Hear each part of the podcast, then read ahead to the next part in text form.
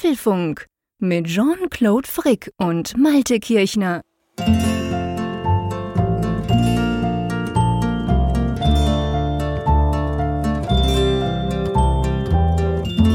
Drei, zwei, eins und los. Hallo und herzlich willkommen zum Apfelfunk Ausgabe 348, welche wir ausnahmsweise am Donnerstagabend, dem 6. was ist denn, Oktober, siehst du kaum hat der Frickferien, vergisst er schon den Monat, am 6. Oktober aufzeichnen, weil ich war ein paar Tage in Deutschland unterwegs, beziehungsweise am Bodensee. Und da war ich dir, ich weiß gar nicht, war ich dir jetzt näher oder nicht? Egal, auf jeden Fall, jetzt bin ich dir ganz nah. Ich habe dich nämlich im Ohr, lieber Malte. Moin an die Nordsee. Ja, moin in die Schweiz. Du warst mir schon näher, ich glaube eine ganze Ecke nördlicher, als du ja sonst unterwegs bist. Aber naja, gut, sind ja immer noch, glaube ich, 800 Kilometer. Ja, ja, genau. So viel geändert hätte nicht daran. Das ist tatsächlich so, wenn ich da ein bisschen am Bodensee rumackere. Aber äh, ich muss ja schon sagen, äh, es ist immer wieder lustig, weißt du? Ich, ich bin ja jetzt nicht ganz unbedarft mit Deutschen. Auf der einen Seite natürlich wegen dir, weil wir seit bald sieben Jahren zusammen wöchentlich und ja öfter als wöchentlich, aber publikumswirksam wöchentlich zusammen sprechen. Und weil ja die Hälfte meiner Familie, also meine, meine Mutter kam ja aus Deutschland und Großmutter und all das Zeug ist ja alles Deutschland, so Ecke Frankfurt, Heidelberg, so ein bisschen darum. Also ich bin mir das ja durchaus gewohnt, aber es fallen mir dann immer wieder lustige Sachen auf. Und eine wollte ich dich fragen. Mhm. Wenn du bei dir in ein Parkhaus fährst, machst du ja sicher ab und zu mit dem Auto. Ja, klar. Dann fährst du ja hin, dann hast du dort eine Schranke, außer du hast so ein Hightech-Kamerasystem. Und dann drückst du und was kommt dann raus? Was passiert bei dir? Ja, nach Regel kommt auch so ein kleiner Pappzettel raus, den man dann mitnimmt. Okay.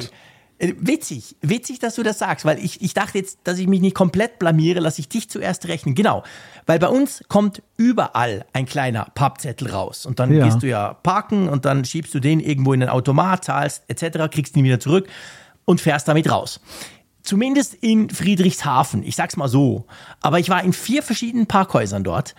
Da kommt nicht so ein Papierzettel raus, sondern da kommt so eine so ein Plastikpack raus. So ein Aha. rund, weißt du so, der sieht aus wie ein Jeton, den du irgendwo im Spielcasino beim Roulette setzt. So ich, Großartig. Rot 25. Sondern da kommt einfach so ein rundes Ding raus, sieht, sieht aus wie eine Münze, ist aber aus Plastik. Und den schiebst, also schiebst, den, den tust du dann in den Automaten zum Zahlen und dann wird's ganz verrückt, dann machst du das und dann kommt unten nochmal so einer raus. Ich glaube sogar, es ist nicht der gleiche. Und mit dem kannst du dann ausfahren. Ich war natürlich komplett überfordert, weil ich bin mir so gewöhnt, ich nehme diesen Pappzettel und tue dann den in mein Wallet, weißt du, wo ich meine Karten mm. drin habe. Portemonnaie sagt man nicht mehr, weil da ist kein Bargeld mehr drin. Aber der passt normalerweise dort rein. Und dann habe ich eben dieses komische Jeton-Ding gekriegt, habe den irgendwo hingetan und dreimal darfst du raten, ich habe natürlich zweimal den fast nicht mehr gefunden. Hätte dann die halbe Parkhaus kaufen müssen dafür.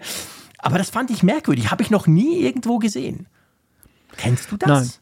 Nein, das auch ist mir nicht. auch noch nicht. Nein, also was ich immer häufiger erlebe, das habe ich vor allem in den Niederlanden sehr viel erlebt, dass die halt mittlerweile halt äh, Kameras haben, die dein Kennzeichen ja, scannen und dass das habe ich lustigerweise auch in Holland immer erlebt. In der ja. Schweiz noch nie.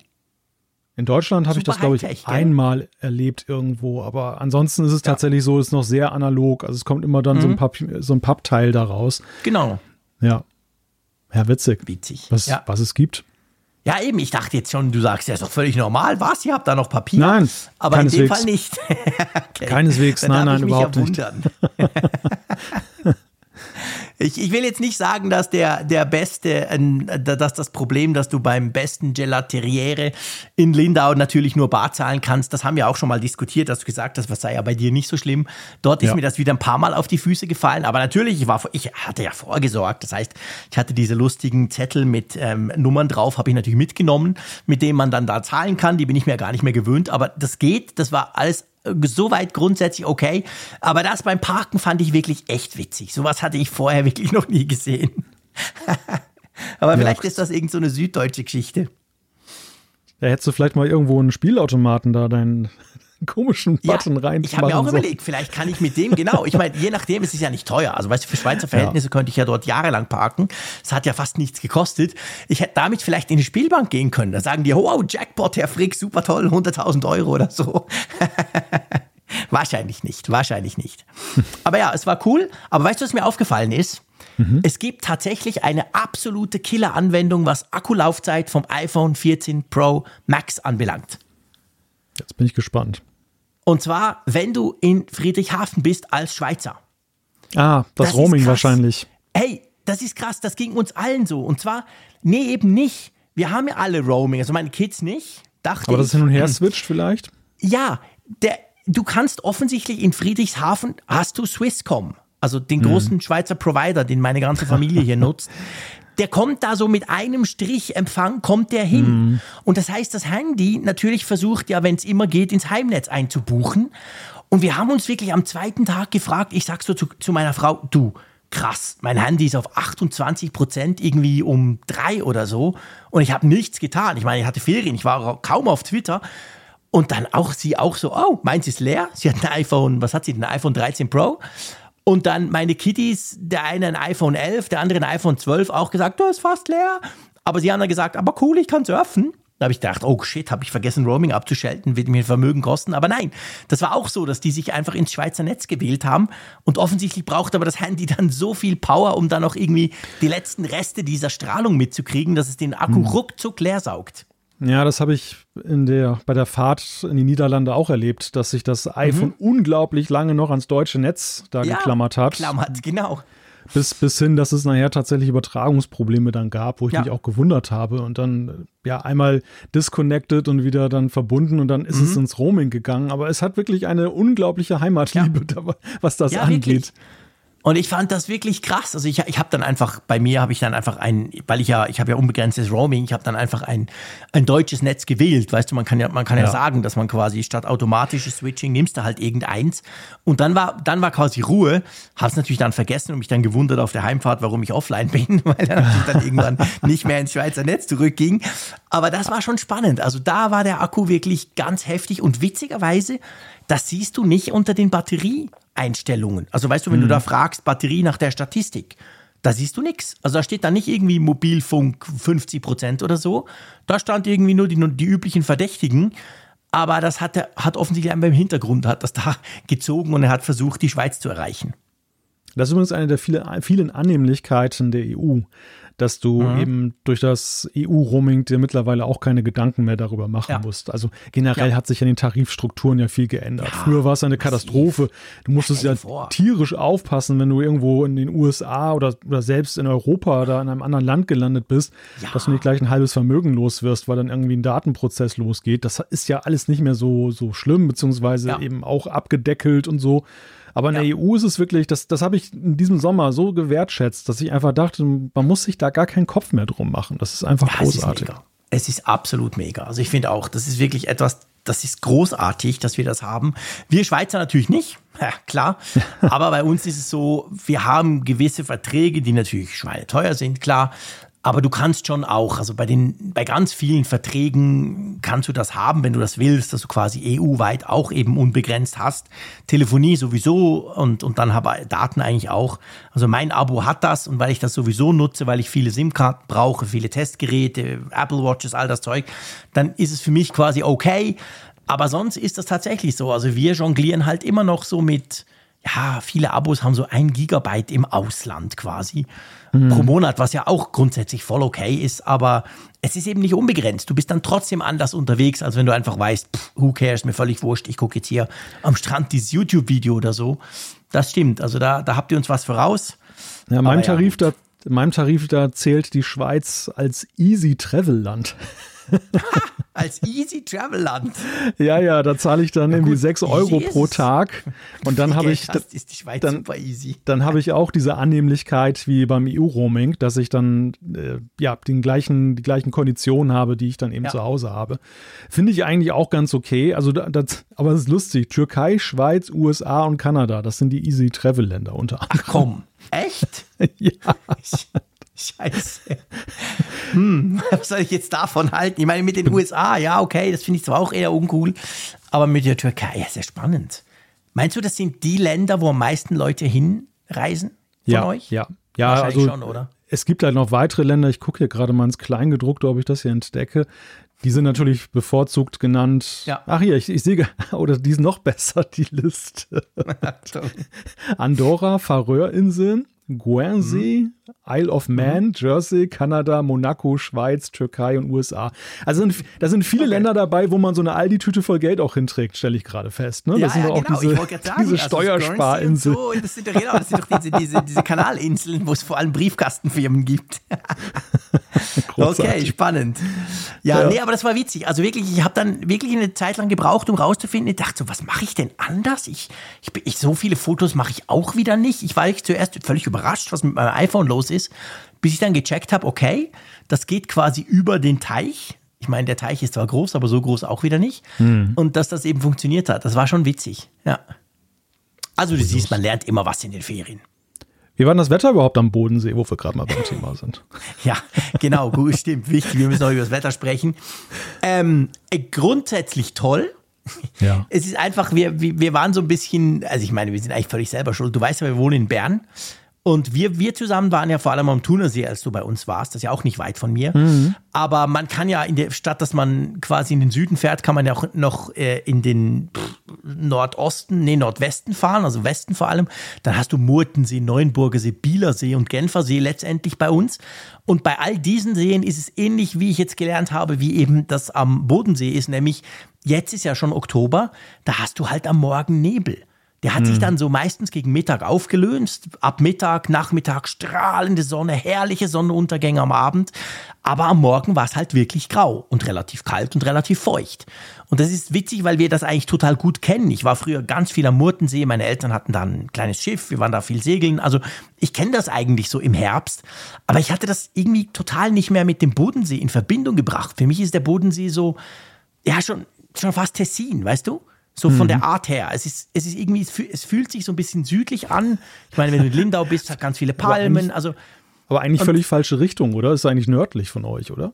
Äh, ja, ja, okay, ja, das stimmt. Aber das ist schon, also ich meine, der Vierwaldstätter See hat auch so Ecken, die wahnsinnig südlich sind. Und das ist von ja. mir aus gesehen jetzt rein geografisch ist es nördlich. Also es ist schon, ähm, es kann recht warm sein am Bodensee, aber das ist natürlich diese Charakteristik im Herbst mit Nebel, das ja, hatten wir nicht so ganz auf der Pfanne. Aber spielt überhaupt keine Rolle, weißt du, es gab ja, gibt ja tolle Museen und vor allem herrliche, kann man Kaffee trinken. Und wir haben uns bestens, es war alles wunderbar, also es hat nicht gestört. Aber ich war überrascht, so am ersten Tag dachte ich so, hä? warum ist denn da Nebel? Was ist denn hier los? Und dann habe ich langsam gecheckt, ah, Moment, großer See, keine, mhm. keine großen Berge drumherum. Ah, ja. da ist doch was. Weil so in den Seen halt, die dann näher in den Bergen drin sind, hast du das natürlich gar nicht. Da hast du keinen Nebel. Also in Thun, am Thuner See hast du eigentlich nie Nebel, weil da sind einfach Berge drumherum. Da kommt ja. dieses wabrige Zeug gar nicht erst hin. Bleib Aber das war, das war kein Nachteil. Aber drum so zweigeteiltes Wetter. Und bei mhm. dir? überraschend gut, also überraschend auch warm. Es ist so, mhm. man spricht immer vom goldenen Oktober und ich habe da gar nicht ja. mehr dran ge geglaubt, weil der mhm. September war ja nun eher so durchwachsen. Der war aber, mäßig, ja. Aber das äh, verlängerte Wochenende, hier war ja Nationalfeiertag am 3. Oktober, das war richtig Stimmt. super. Und es mhm. war auch an dem, gerade an dem Montag wirklich von den Temperaturen her geradezu frühlingsmäßig. Also die, cool. die, ja. die Vögel fingen auch wieder an zu singen und es war fast 20 Grad. Ich, ich war ganz überrascht davon, aber positiv überrascht. Und ja, jetzt ist es so, jetzt die Tage geht es immer so ein bisschen hin und her. Du merkst so, irgendwie mhm. liegen wir hier gerade im Einfluss zweier Wettergebiete. Es ist dann halt mhm. auch sehr windig und okay. äh, geht dann zwischen sonnig und bedeckt und kalt und warm hin und her. Das ist jetzt, ja, es dürfte sich mal entscheiden für die eine oder andere Richtung. ja, okay, alles klar. Ja, bei uns ist wunderschön sonnig, also jetzt hier in Bern wieder. Also es ist mhm. wirklich, ich habe es auch gesehen, als wir eben da am Bodensee waren, dass hier wirklich ich sehe das ja quasi das Wetter anhand. Ich gucke dann immer die Statistik meiner PV-Anlage an und wenn ich sehe, wow, wir machen richtig viel Strom, dann kann ich davon ausgehen, dass die Sonne scheint. Und das war jetzt wirklich eben seit seit heute sind wir ja wieder da. Also die Sonne scheint super. Klar, es ist halt Herbst, die Sonne ist relativ schnell wieder ja, weg klar. und sie kommt später morgen. Ja, aber richtig. wir haben auch ganz tolles Wetter und haben auch vor, vor morgen so ein bisschen in die Berge zu ziehen, so ein bisschen ein bisschen wandern gehen, so mal gucken. Ja, einfach noch so ein bisschen diese diesen goldenen Herbst, wie du es genannt hast, ähm, ein bisschen zu nutzen. Mhm. Aber was ich wirklich sagen muss, es gibt geile Sonnenuntergänge bei dem schönen Wetter. Dort quasi jetzt am Bodensee. Also ich habe wirklich mit dem iPhone ein paar, wie ich finde, wunderbare Fotos machen können weil das einfach geil ist. Du kannst das Ding ja einfach draufhalten, du musst ja nicht dran rumschrauben. Mm, ja. Und je nachdem ist es perfekt. Also mir ist aufgefallen, so wenn es schon so wirklich leicht dunkel ist, das war jetzt mein erster richtig heftiger Test, sagen wir mal, das ist schon geil, was du da so an, weißt du, nicht stockfinster, aber eben, wenn so die Sonne untergeht, dann die langen Schatten hast und so, dann kannst du geniale Aufnahmen machen. Also ich war, ich war wirklich, ich war, ich war sehr erstaunt, wie, wie gut das iPhone 14 Pro ist beziehungsweise ja, das, ja. das ist ja jetzt auch gerade die wunderbare Gelegenheit, diese Lowlight-Fähigkeiten mal unter Beweis zu stellen. Genau. So Sommerwetter bringt dich ja gar nicht weiter, weil da sind nee. die Kameras ohnehin gut. Was so du brauchst, es. sind ja gerade so Licht und Schatten und dabei eben mhm. das Herausarbeiten von Details. Also ich mag diese Zeit auch mal ganz gerne. Du weißt ja, ich habe ja auf meinem Instagram-Kanal poste ich mhm. auch in einer, einer Tour so Lichtspiele, ja, weil mich das sowieso irgendwie da fasziniert. Und ähm, ja, und von Jahr zu Jahr habe ich halt auch gerade daran halt auch gesehen, wie die Kameras des iPhones sich halt halt da weiterentwickelt haben, beziehungsweise ja. es ist ja immer so eine Mixtur, du merkst es ja auch. Es ist ja auf der einen Seite die Hardware, aber es ist auf der anderen Seite natürlich auch die Software, die im Zusammenspiel ja. dann eben dann diese kleinen Wunder vollbringt. Ja. Aber es ist wirklich, Punkt.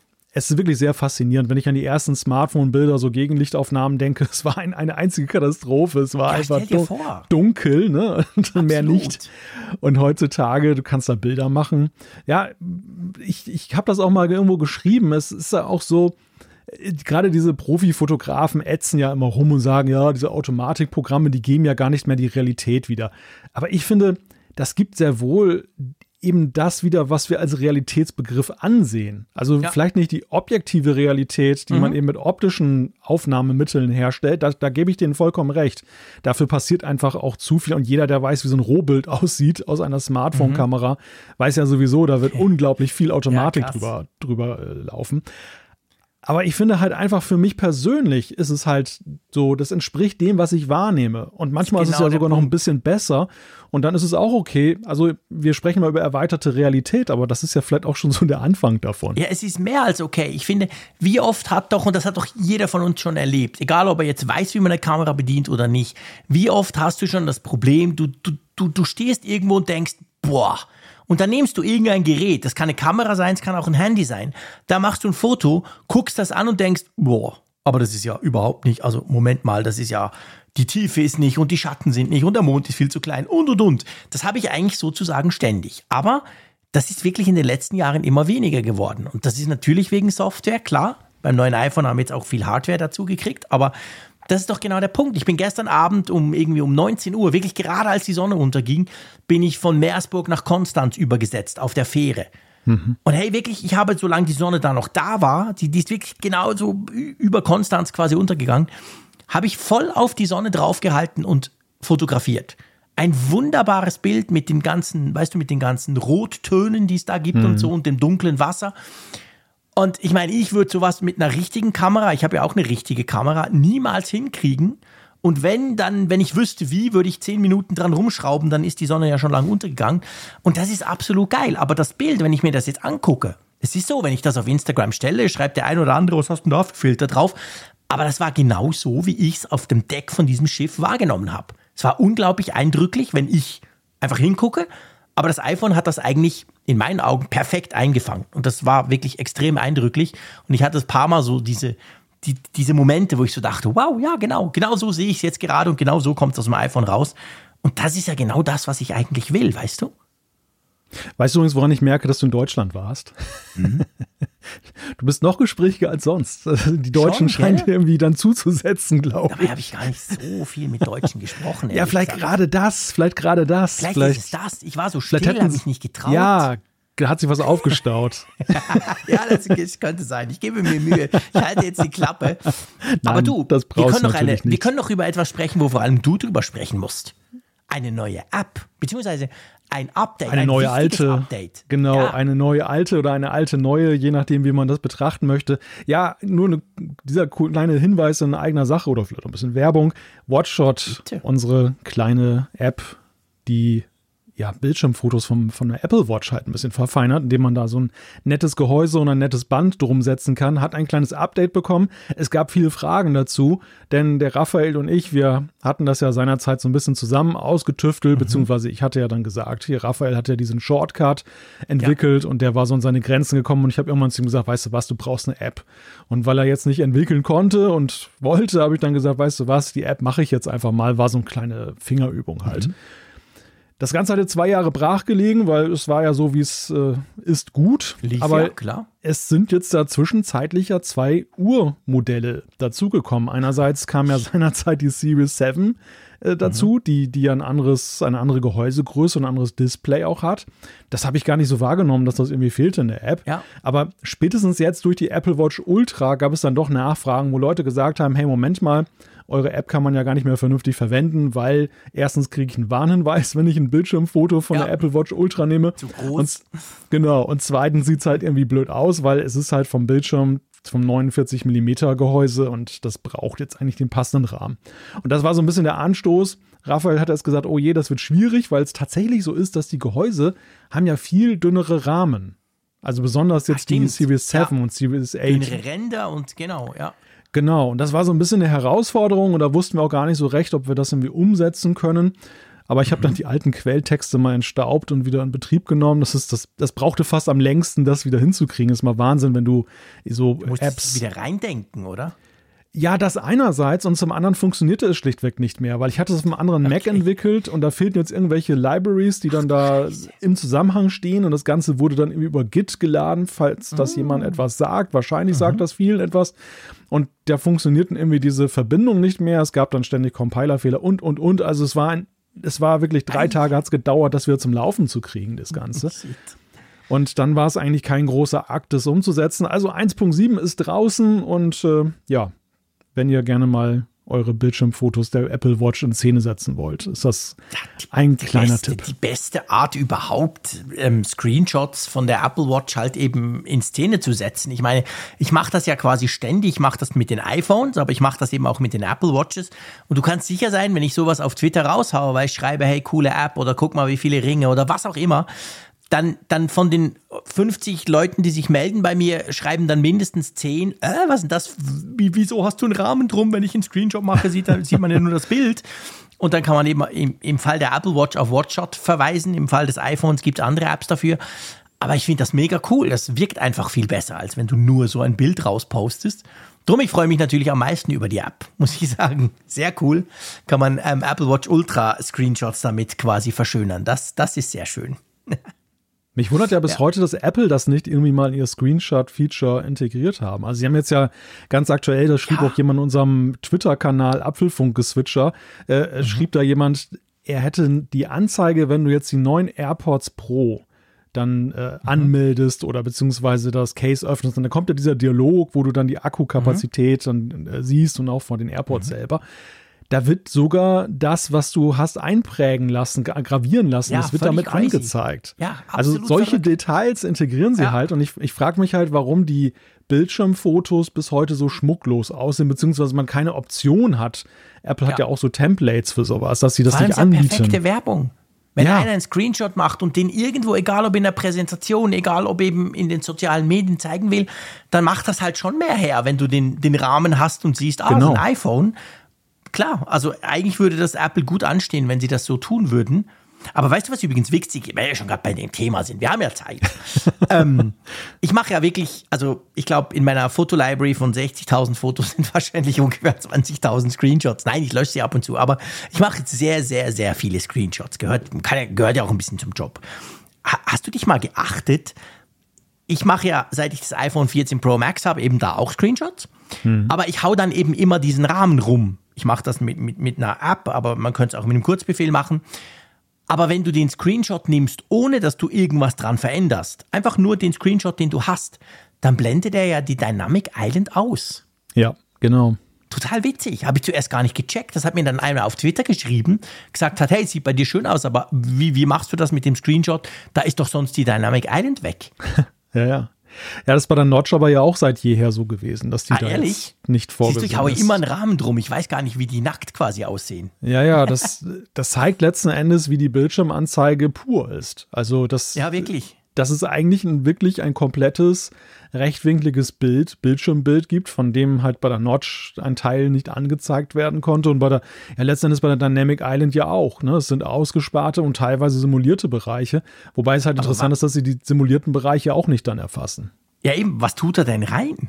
Also ich meine, es fehlt ja blöd gesagt auf dem Bildschirm, egal ob du Notch oder Dynamic Island hast, es fehlt ja irgendwas. Füllt ja, er das einfach genau. auf? Das denke ich mal. Ist ja eigentlich noch witzig, weißt du?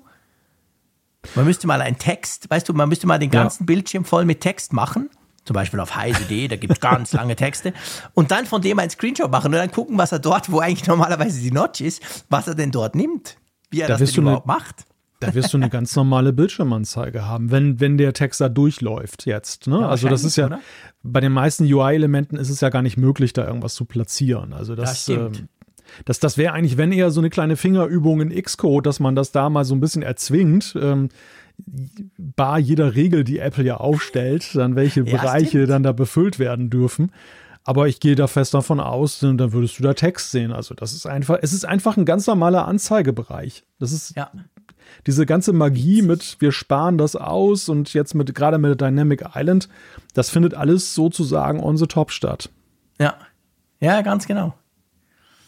Tja, also, ihr seht, da gibt's doch äh, ganz lustige Dinge zu entdecken mit den iPhones. Aber auf jeden Fall, Watchout würde ich unbedingt laden. Wenn ihr es schon habt, dann solltet ihr das als Update ja angezeigt bekommen. Wenn ihr es noch nie gesehen habt, wir verlinken euch das Ganze natürlich in den Show Notes, dann ähm, geht doch mal schauen. Das ist, wenn ihr ab und zu vielleicht mal von eurer Apple Watch einen Screenshot machen wollt, wollt sicher die beste Methode, die ein bisschen zu verschönern. So, wir könnten, wenn du Lust hast, über Themen sprechen. genau. Also wir sind ja schon bei Apple, also wir sind schon voll dran. Ja, nein, wir hatten ja schon sehr viel Apple-Relevantes jetzt besprochen. Insofern müssen wir da jetzt auch kein schlechtes Gewissen haben. Unser erstes Thema lautet Matter is Better. Der neue Smart Home Standard ist fertig und wir fragen uns, was bringt uns das für die Apple-Welt? Lightning trifft der Blitz. Die EU beschließt USB-C-Pflicht ab 2024. Müssen wir natürlich unbedingt drüber sprechen. Dann falsch gehört. Es gibt doch keinen besseren Transparenzmodus für die alten AirPods Pro, was es damit auf sich hat. Genau, dann Fit für Versch schwierig. Fit für Verschlusssachen. Das BSI prüfte das iPhone und das iPad und die sind jetzt quasi ready für German James Bond. Dann gibt es noch ein paar Apfelstücke. Wir sprechen über eine neue MagSafe Firmware und das Schicksal der Apple SIM. Ganz genau. Und dann gibt es natürlich die Umfrage der Woche. Es gibt Zuschriften unserer Hörerschaft. Da haben wir wieder ein paar sehr, sehr interessante Dinge bekommen, die wir euch da nicht vorenthalten wollen. Aber ja, lassen wir uns, lasst uns mal anfangen mit Meta is Better. Das ist natürlich auch ein schöner Titel. Ähm, der Standard Meta ist fertig, er ist ready, er kommt, er wird jetzt quasi implementiert. Und für alle die, die bis jetzt nur Bahnhof verstehen, erklär uns mal kurz, was das eigentlich ist. Ja, Meta ist so ein Meta-Standard. Der, wir haben ja jetzt schon Smart Home Standards. Die Apple-Welt, die kennt HomeKit. Das ist ja das, was Apple vorschreibt, damit man dann Smart Home Geräte, die dafür entwickelt sind, mit dem iPhone, mit den Apple Geräten connecten kann und sie steuern kann. Aber es gibt ja ganz viele kleine Eco und größere Ecosystems. Es gibt dieses ganze Amazon Ecosystem. Google hat einen eigenen Smart Home Standard. Und dann gibt es noch Zigbee und was es da alles gibt. Also ganz, ganz viele Sachen. Und das könnte wird jetzt halt mit einem Überstandard ja, zusammengebracht. Also nicht jedes Gerät, vor allem die ganzen älteren Geräte werden es teilweise nicht bekommen. Es wird dann halt einige geben, die das dann nachträglich bekommen. Es wird aber vor allem in Zukunft, denke ich mal, fast jedes neue Gerät dann haben, weil einfach die Hersteller ein Interesse daran haben. Meta ja. ist ein Standard, der der funktioniert über WLAN oder über dieses Thread-Protokoll, das ja mhm. unter anderem beim, beim Apple TV verwendet wird und hat halt viele Vorteile. Unter anderem ist es verschlüsselt, es braucht oder es braucht nicht diesen Cloud-Zwang. Und ähm, es ist auch, ja, was ist denn noch? Es ist letzten Endes einfach auch geräteübergreifend, herstellerübergreifend nutzbar. Das heißt, ich kann von einem Apple-Gerät künftig Amazon Devices oder beziehungsweise Amazon Smart Home Geräte dann eben auch steuern und anzeigen lassen, was natürlich uns deutlich nach vorne bringt gegenüber bisher. Ja, ich glaube, man muss wirklich sagen, Matter ist das, was es gebraucht hat, damit Smart Home über den Geek-Status hinaus wächst. Weil das Problem vom Smart Home bisher war immer das, es gibt schon völlig, es gibt schon mega viele coole Lösungen für fast jedes Problem. Egal, ob du deine Storen steuern willst, ob du eine Kamera willst, damit du mit dem Postboten sprechen kannst oder ganz einfach das Wetter sehen bei dir in-house, out-house, egal was. Es gibt schon tausend Lösungen. Aber wie du sagst, es sind sehr oft Insellösungen. Und selbst wenn es das nicht ist, dann hast du das Problem, wenn du zum Beispiel im Haushalt lebst wie bei mir, ich habe natürlich ganz viel Apple-Stuff, aber ich habe eben auch die Google-Sachen. Ich habe so einen mhm. Google-Bildschirm zum Beispiel und ich habe auch die andere Amazon-Tante natürlich. Und wenn ich jetzt theoretisch von all drei von diesen Systemen trotzdem alle meine Geräte, die ich hier habe, steuern möchte, dann baue ich das Smart Home dreimal auf. Dann baue ich dreimal ja. alle Räume auf. Ich sage, wie das Wohnzimmer heißt. Ich sage, was da drin steht. Spiele Musik im Wohnzimmer, damit das eben auch das Google-System versteht. Und das ist, das allein ist schon absolut idiotisch. Und dann gibt es noch genug andere, die zum Beispiel dann nur mit Google funktionieren oder nur mit, mit Apple HomeKit. Also das war bis jetzt furchtbar kompliziert und soll jetzt halt durch Meta besser werden, weil die sich alle verstehen, oder? Ja, zumal es dann noch so Unterfunktionen oder, oder eine Komplexität noch da auf einer Ebene in dem Ecosystem gab. Ich habe das mal wieder festgestellt. Ich habe so GU10-Birnen, ähm, mhm. die man zum Beispiel in der Farbe verstellen kann ja. und die man in der Helligkeit verstellen kann. Die kann man über das Amazon-Ecosystem steuern, aber erweiterte Konfiguration geht dann nur über so eine ganz fusselige, uralte ja. Hersteller-App, die noch so im alten Bildschirmformat fürs iPhone äh, gemacht wurde. Das gleiche gilt für eine Funksteckdose, die ich habe, auch über das Amazon Ecosystem steuerbar. Mhm künftig dann, also die wahrscheinlich nicht mehr, die ist so alt, aber künftige Generationen werden dann eben auch dann über Meta dann übergreifend steuerbar sein.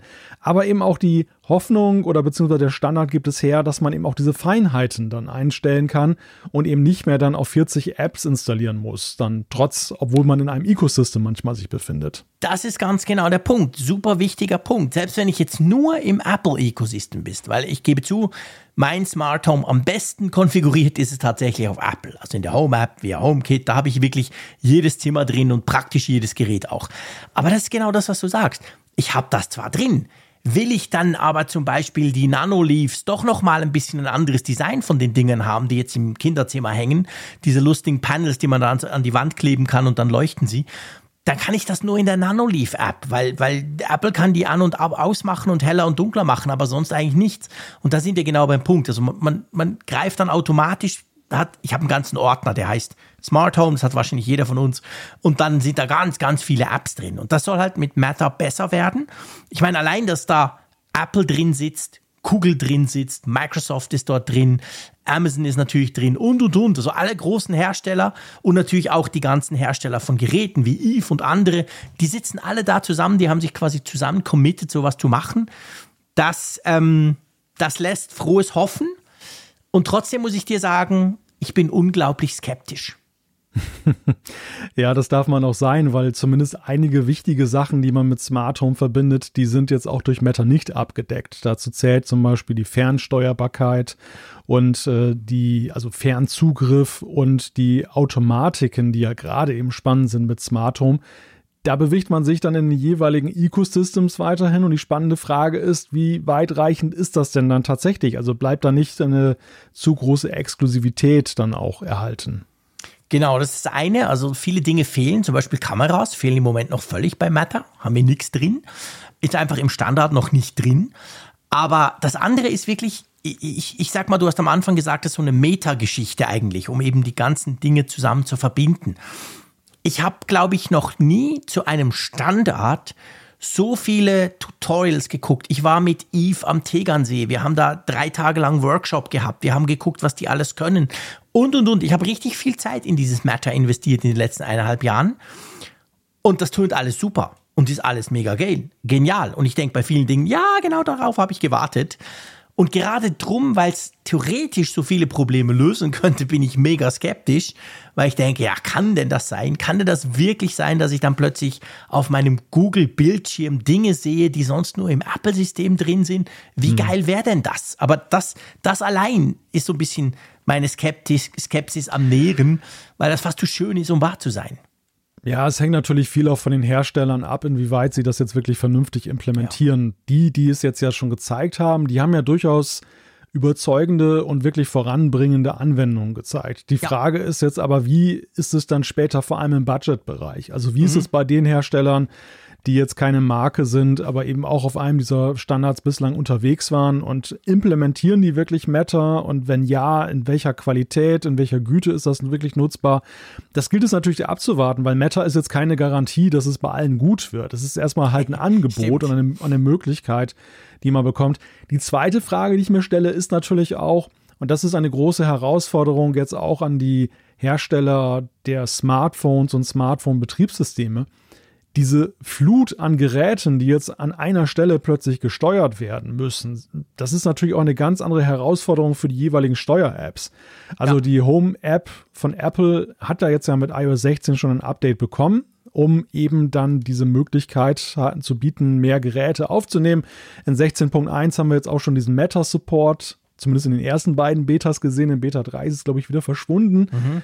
Mal sehen, ob es jetzt dann auftaucht mit dem finalen Release. Es ist auch die Frage, wie ist denn das überhaupt mit iPadOS 16 und macOS Ventura? Werden die das auch gleich mitbringen oder kommt das later this year? Also es sind noch einige offene Fragen, aber vor allem ist halt auch die Frage, wie gut nutzbar ist das am Ende? Weil ich habe immer noch so, ich, ich sehe manchmal auch bei Hörerinnen und Hörern, die uns äh, Screenshots schicken, sehe ich dann manchmal eben diese Übersicht und denke, wow, das ist aber ja. mal wie, wie so ein Flugzeugcockpit. ist bei mir aber, ist bei mir ganz ähnlich. Wenn du meine Home-App aufmachst, denkst du auch so, boah, krass, wie, wie kompliziert kann man es denn machen? Das ist genau mhm. der Punkt. Je mehr Geräte du hast, desto schwieriger wird das Ganze. Und dann reicht die reine, einfache Sortierung per Räumen eben eigentlich schon lange nicht mehr aus. Das ist ein guter Punkt. Also je mehr man natürlich kann, je mehr Geräte das plötzlich einfach so unterstützen, desto mehr musst du dir Gedanken machen. Und ich weiß, Google arbeitet ja auch an einer komplett neuen Home-App, also die, die heißt ja dort auch Home, die App, die du brauchst, um das Ganze zu steuern. Die soll auch völlig neu werden. Also da, da geht man genau auch den Weg, dass man sich überlegt hat, wie machen wir das, dass das einfacher wird, wenn du eben viele Geräte hast, vor allem für eine Lampe und vielleicht irgendwie ein Türschloss ist ja noch das eine, aber eben, man hat ja ganz schnell ganz viele Geräte. Und das andere ist natürlich der Punkt mit den Updates. Also wenn du schon Geräte hast, und ich meine jetzt nicht Smartphones, die kann man ja verhältnismäßig einfach updaten, da weiß man auch, da kriegt man ja auch Updates. Aber was ist denn jetzt mit meiner Wetterstation XY? Was ist denn mit meinem smarten Thermostaten? Kriegt dann der wirklich ein Update, dass der das plötzlich kann? Oder heißt es dann halt, oh, sorry, der ist zu alt, du musst dir halt einen neuen kaufen? Also da ja. sind auch noch viele Frage, Fragen offen. Es gibt Hersteller, die haben das schon gesagt, ja, da die und die Reihen kriegen Updates, die halt nicht, weil sie zu wenig Speicher haben oder so. Aber äh, nur weil der Standard da ist, heißt das natürlich nicht, dass du all deine Geräte plötzlich Hokuspokus ja. damit steuern kannst. Ja, das ist richtig. Also gerade am Anfang werden wir sicherlich eine sehr verwirrende Phase er erleben, ja. wo dann noch viele alte Geräte auch im Verkauf sind, die es nicht können und noch nicht bekommen. Aber auch in Zukunft gerichtet frage ich mich halt, ob alle Hersteller das wirklich so übernehmen und gerade im günstigen Bereich. Und das ist ja, ich meine, diese, diese Vereinheitlichung ist ja vor allem vorteilhaft für alle, die sagen, hey, ich habe keinen Bock, mich mit diesen Spezifika des einzelnen Ecosystems zu beschäftigen. Ja. Ich will nicht ständig überlegen, ob ich jetzt dann das Amazon-Device anrufen darf oder nur über Siri gehen möchte. Mhm die wollen es halt einfach, aber das sind auch meistens die, die gerade jetzt auch nicht unbedingt dann die höchsten Preise ausgeben wollen und dann Budget genau. kaufen. Ja. Übrigens nebenbei bemerkt, dass mein Smart Home, ich habe es da so ein bisschen durchblicken lassen, dass mein Smart Home sich ja, so mindestens 50-50 eher mit einem Schwerpunkt im Amazon-Ecosystem mhm. bewegt. Das liegt schlichtweg auch daran, weil ich die Sprachsteuerung da besser finde. Ja, absolut. Es also funktioniert bin, einfach besser. Du, da, da, du weißt, dass ich Siri nie brauche, steuere ich mein Smart Home ohne sie und dadurch stört es mich auch nicht, dass ich es ja nicht kann. Drum klicke ich da noch rum. Aber du hast natürlich völlig recht. Ich sehe es auch bei meinen Kindern. Die machen natürlich alles in ihrem Zimmer per, per, per Sprache, weil die haben HomePod Minis bei sich im Zimmer. Eigentlich vor allem für das und zum Musik mhm. hören. Und ja, ich staune dann selber manchmal, was geht, aber es stimmt, viele Dinge gehen nicht. Oder eben der typische Use Case von der Apple-Tante ist dann halt, dass sie einen nicht versteht oder irgendwas genau. anderes macht. Das ist ja dann fast Problem. schlimmer. genau, und dann einfach so, äh, und so. Also das, ja. das ist schon das, da hast du natürlich recht. Also da ist Amazon, denke ich, deutlich weiter und das ist der Vorteil. Das heißt, du hast wirklich dein, wie, steuer, siehst du, weil das habe ich zum Beispiel gar nicht gemacht, obwohl ich die ja habe. Ähm, welche App nutzt du dann? Also gibt es da auch sowas wie eine Home-App bei, bei Amazon? Ist das, das dann die, die, die, die Alexa-App, oder? Das hast du bei Amazon hauptsächlich in der Alexa-App, dass du ah, die Geräte dort einbindest. Du kannst ja. da auch die Automatisierung machen. Wobei ich, ja, ich mag diese Alexa-App eigentlich nicht so gerne. Ich finde sie, ja, ich weiß ich auch nicht. Drum, Im, Ver drum frage ich Im nach. Vergleich zum Apple-Ecosystem finde ich sie unübersichtlicher. Ja. Aber einfach die Sprachsteuerung ist so deutlich überlegen, beziehungsweise ja, genau. eben die, die Frage der Ver des Verbindunghaltens. Ich erlebe mhm. das so oft mit Siri, dass sie dann eben sagt, hm, es dauert einen Moment und dann ja, dauert es fünf Minuten und dann kommt irgendwie so resignativ die, die, Aussage, dass sie gesagt von wegen, hey, ich kann gerade keine Verbindung, verprobiere später nochmal, wo ich mich dann auch mal frage, warum kann sie es nicht einfach selber nochmal probieren? Warum muss ich denn diesen ganzen Vers nochmal genau. wieder aufsagen? Ja, das, das ist doch vollkommen unsmart, oder? Also ja, normalerweise müsste sie doch das. Ich meine, was ist denn das? Was musste dazwischen gespeichert werden? Wir reden hier, sie hat ja eh schon dekodiert, Mhm. Meine Sprache weiß, in, in, einen Textstring. Den kann sie doch irgendwo ablegen. Und dann kann sie doch einfach sagen, soll ich es in fünf Minuten nochmal probieren? Und dann sage ich, ja, bitte in fünf Minuten nochmal probieren. Warum muss ich das alles wieder so schön aufbeten? Das, das verstehe ich nicht. ja, das ist ein guter Punkt. Und das ist aber was, was wir übrigens auch in den Zuschriften immer wieder bekommen, was ich selber auch feststelle, eben bei meinen Kids, weil ihr wisst, ich selber spreche ja selten mit den Geräten. Ähm, dieses, äh, es dauert einen Moment. Ja. Ich, ich habe keine Ahnung, was das ist. Ich habe schon mich schon überlegt, ist mein Netzwerk plötzlich langsam? Stimmt was mit dem WLAN nicht? Nee, Pustekuchen, alles super, mega schnell hier. Aber irgendwie, ich weiß nicht, es, wo das verloren geht. Das hat in hat, letzter Zeit viel, viel mehr. Es hat schon was mit Verbindungen zu tun, aber es ist nicht eine Frage des Trägermediums, sondern es ist schlichtweg, glaube ich, die Frage, wie die Geräte im HomeKit-Universum in Verbindung stehen. Dass dann ja, eben Wahrscheinlich aus Stromspargründen geht das in Standby, die Verbindung, und dann muss die irgendwie reaktiviert ja. werden und das funktioniert mal ja und mal nicht. Also ich habe auch gar nicht das Problem jetzt mit diesen, natürlich nervt das auch, diese Time-Lags, dass du warten musst und so weiter. Aber was mich halt wirklich tierisch nervt, ist, wenn es so auf dem Rücken des Nutzers dann ausgetragen wird, wenn es dann scheitert. Anstatt ja. da wirklich dann diese, diese Vereinfachung. Ja. Weißt du, das ist wie im Restaurant, wenn die, wenn die das Essen nicht liefern können, was ich haben möchte, oder es kommt mit zehn Minuten Verspätung dann muss der, sich, muss der Kellner sich doch Mühe geben, umso mehr, dass ich noch glücklich bin als Minuten. Gast.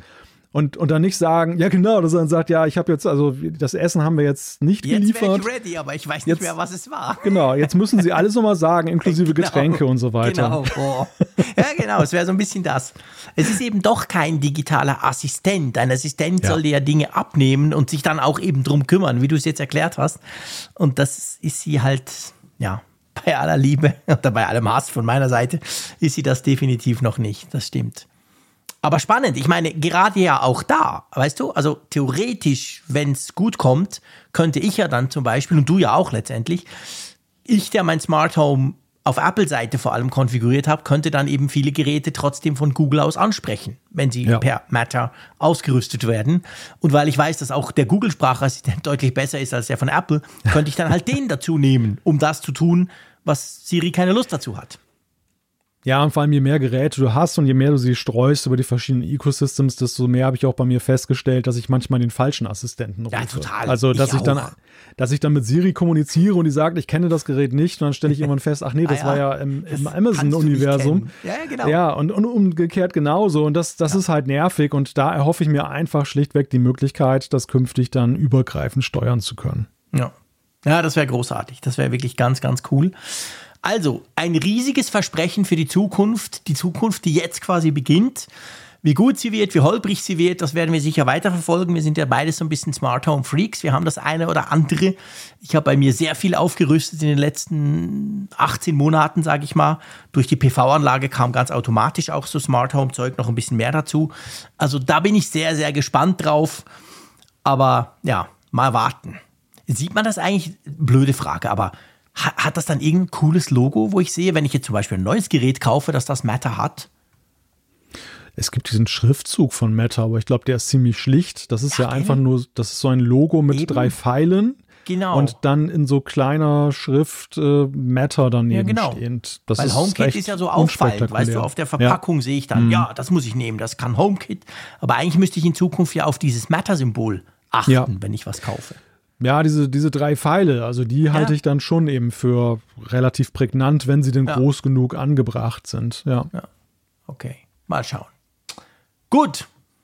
Ähm, nicht mehr allzu lange zuschauen darf Apple. Das wäre unser nächstes Thema. Und zwar geht es um die schöne Überschrift Lightning trifft der Blitz. Da musste ich ja wirklich herzhaft lachen, als ich das gelesen habe. Wir verlinken natürlich den entsprechenden Heise-Artikel. Der ist aber nicht von dir, gell? Der ist nicht von mir, nein, aber dieses kleine Wortspiel, das habe ich mir dann mal einfallen lassen dazu. Moment, jetzt bevor wir zum Thema kommen, muss ich jetzt noch ja. was bringen. Und zwar mache ich mir, seit du bei Heise arbeitest, mache ich mir einen Spaß und falls euch mal, es muss einem ja nicht langweilig sein, aber ich finde es ein cooles Spiel. Versucht mal rauszufinden, wenn ihr auf den Heise News-Ticker geht. Also ihr habt ja so heise.de und dann gibt es ja dort so eine News-Sektion, ja. wo alle Meldungen quasi drin sind. Wenn du dort drauf gehst, versuche ich immer rauszufinden, welche Meldung von dir sein könnte. Weil ich, ich kenne ja deine, deine, deine Affinität zu witzigen Überschriften, zu gewissen Wortspielen mit ganz wenigen mhm. Worten in Überschriften. Das machst du ja beim Apfelfunk seit 348 Folgen. Ich glaube, ich habe noch keine einzige Überschrift selber gemacht, weil du das einfach immer viel besser kannst. Und das ist wirklich witzig, dass du das eigentlich ja hier genauso durchziehst. Ich kann mit einer Trefferquote von 95 Prozent sagen, ob du es geschrieben hast oder nicht. Und da bin ich reingefallen, weil ich dachte, ja klar, Lightning trifft der Blitz, das ist ein typischer Malte. Aber dann war es jemand anders. Das heißt, du tust manchmal auch nur die Überschriften verändern. Ja, gar nicht mal. Also äh, eigentlich ist es ja so, dass ich mich ziemlich zügele bei Heise und gar nicht mehr so viele Wortspiele mache, weil ich okay. festgestellt habe, dass das Publikum damit unter ziemlich humorlos unterwegs ist. Und, okay, äh, schade. Ja, deshalb, und ich will die ja nicht quälen damit irgendwelchen lustigen Überschriften, die ich dann halt lustig finde. Deshalb lasse ich es halt bleiben. Aber jetzt beim Apfelfunk äh, hat sich jetzt noch keiner beschwert und da Nein, genieße ich. Dazu, ich bitte dich da genieße ich dann einfach diese Freiheit, die ich auch damals bei der Zeitung halt auch mal schon ein bisschen ausgenutzt habe, dann eben mit solchen Blödeleien dann manchmal zu arbeiten, weil ich manchmal so denke, naja, so ein bisschen Augenzwinkern, okay, manchmal kommt es auch aus der Karlauer Ecke, klar, aber was soll's, ne? Es nee, ist, aber äh, es ist ja immer on point. Das ist ja nicht, es ist ja nicht einfach nur blöd. Es geht ja nicht, geht ja. ja. nicht darum, es geht ja nicht darum, Aufmerksamkeit um jeden Preis zu erzeugen, sondern es ist halt einfach witzig. Und beim Apfelfunk gehört das ja dazu. Wir kriegen ja viele Zuschriften, die sagen, hey, so witzig, man kann sich nichts darunter vorstellen unter der Folgenüberschrift. Mhm. Aber irgendwie na, am Ende der Folge merkt man dann, es hat eben doch gepasst. Aber jetzt lang genug rum geredet.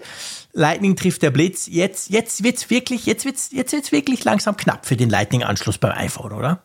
Ja, langsam, langsam ist ein gutes Stichwort. Also es wird definitiv knapp, das kann man sagen, weil jetzt hat das EU-Parlament auch das einheitliche Ladekabel beschlossen. Es ist jetzt nur noch Formsache, dass die jeweiligen Mitgliedstaaten dem zustimmen. Da gibt es nicht oder ist es nicht zu erwarten, dass da noch einer querschießt. Der USB-C-Anschluss ist künftig gesetzt bei einer Vielzahl von Geräten, aber eben unter anderem auch den Smartphones. Das langsam, das ist insofern sehr passend, weil es sich zeitlich noch ziemlich hinzieht, bis das tatsächlich dann in Kraft tritt. Also Herbst 2024 ist der Stichtag oder das Stichdatum, wo dann alle Hersteller und auch Apple dann diesen USB-C-Anschluss dann einbauen müssen. Für viele Hersteller ist das gar kein Problem, weil die haben schon seit Jahren USB-C eingebaut. die die genau. Schultern zucken. Für die meisten, aber es gibt da diesen, diesen kleinen Hersteller aus Cupertino, der genau, wie das gallische Dorf sich dann halt immer mit seinem Lightning-Anschluss da verbarrikadiert hat und der sich jetzt kreative Lösungen einfallen lassen muss. Im einfachsten Falle einfach USB-C einbaut, würde ich mal sagen. Ja, ich will doch schwer hoffen, dass sie sich nicht noch irgendwas anderes einfallen lassen. Ähm, ja, genau. Also du hast gesagt Herbst 2024, also jetzt in zwei Jahren. Ja. Wir haben auch schon darüber diskutiert, das würde theoretisch heißen, dass Apple, wenn sie es ganz brutal ausnutzen, könnten sie das iPhone 15 noch mit Lightning bringen und das 16 müsste dann aber quasi. Aber man geht ja davon aus, auch wenn man bis jetzt noch, ist noch keine Platine vom Laster gefallen in China, aber man geht ja allgemein davon aus, dass schon nächstes Jahr das wahrscheinlich beim iPhone der Punkt sein könnte, dass wir da schon USB-C kriegen rein. Und dann ist es natürlich so, ähm, das fällt mir, ist mir letztens gerade wieder aufgefallen. Es ist ja nicht nur das iPhone. Man spricht immer vom iPhone, klar. Mhm. Das würde uns sicher im ersten Moment natürlich auch extrem helfen. Aber eben, dann nimmst du AirPods mit und dann merkst du plötzlich, oh, ja. da, die haben ja auch noch so einen Stecker. Moment mal, hm. wie ist denn damit? Oder dann nimmst du das schöne Magic Keyboard, das ich so liebe, und dann merkst du, oh, das lädt sich ja auch noch. Und wenn du ganz Pech dann, hast, hast du diese merkwürdige Maus, die du auf den Rücken Dann legst du die auf den Rücken, genau, genau und, dann musst du, dann oh, da auch, ja auch Lightning einstecken. Also ja. da, da gibt es ja noch ziemlich viel drumrum eigentlich, oder? Ja, Apple hat ja sehr konsequent das Ecosystem der Zube des Zubehörs ja auch auf Lightning umgestellt und mhm. Das, äh, das fällt in der Tat manchmal so ein bisschen unter den Tisch, aber das, das muss ja auch alles umgestellt werden dann. Und ja, das klar. gilt ja auch und das fällt auch unter diesen Beschluss. Also jetzt auch nicht so, dass sich das ja auf Smartphones oder andere nee, nee.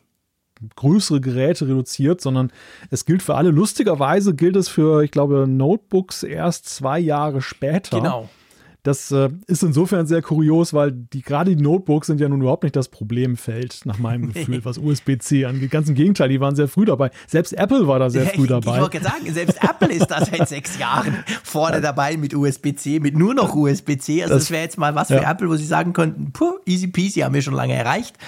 Ja, genau, aber sonst sind Handy, Tablets, Digitalkameras, Kopfhörer, ja. Headsets, sogar Alles. Spielkonsolen, Lautsprecher, E-Reader, also hey, E-Reader, allein das. Oh, endlich, endlich muss Amazon diesen Kindle, den ich eigentlich liebe, aber den ich auch hasse wegen diesem Scheißstecker, endlich müssen sie da USB-C einbauen. Es gibt schon viele Dinge, die da dazugehören, genau. Hm.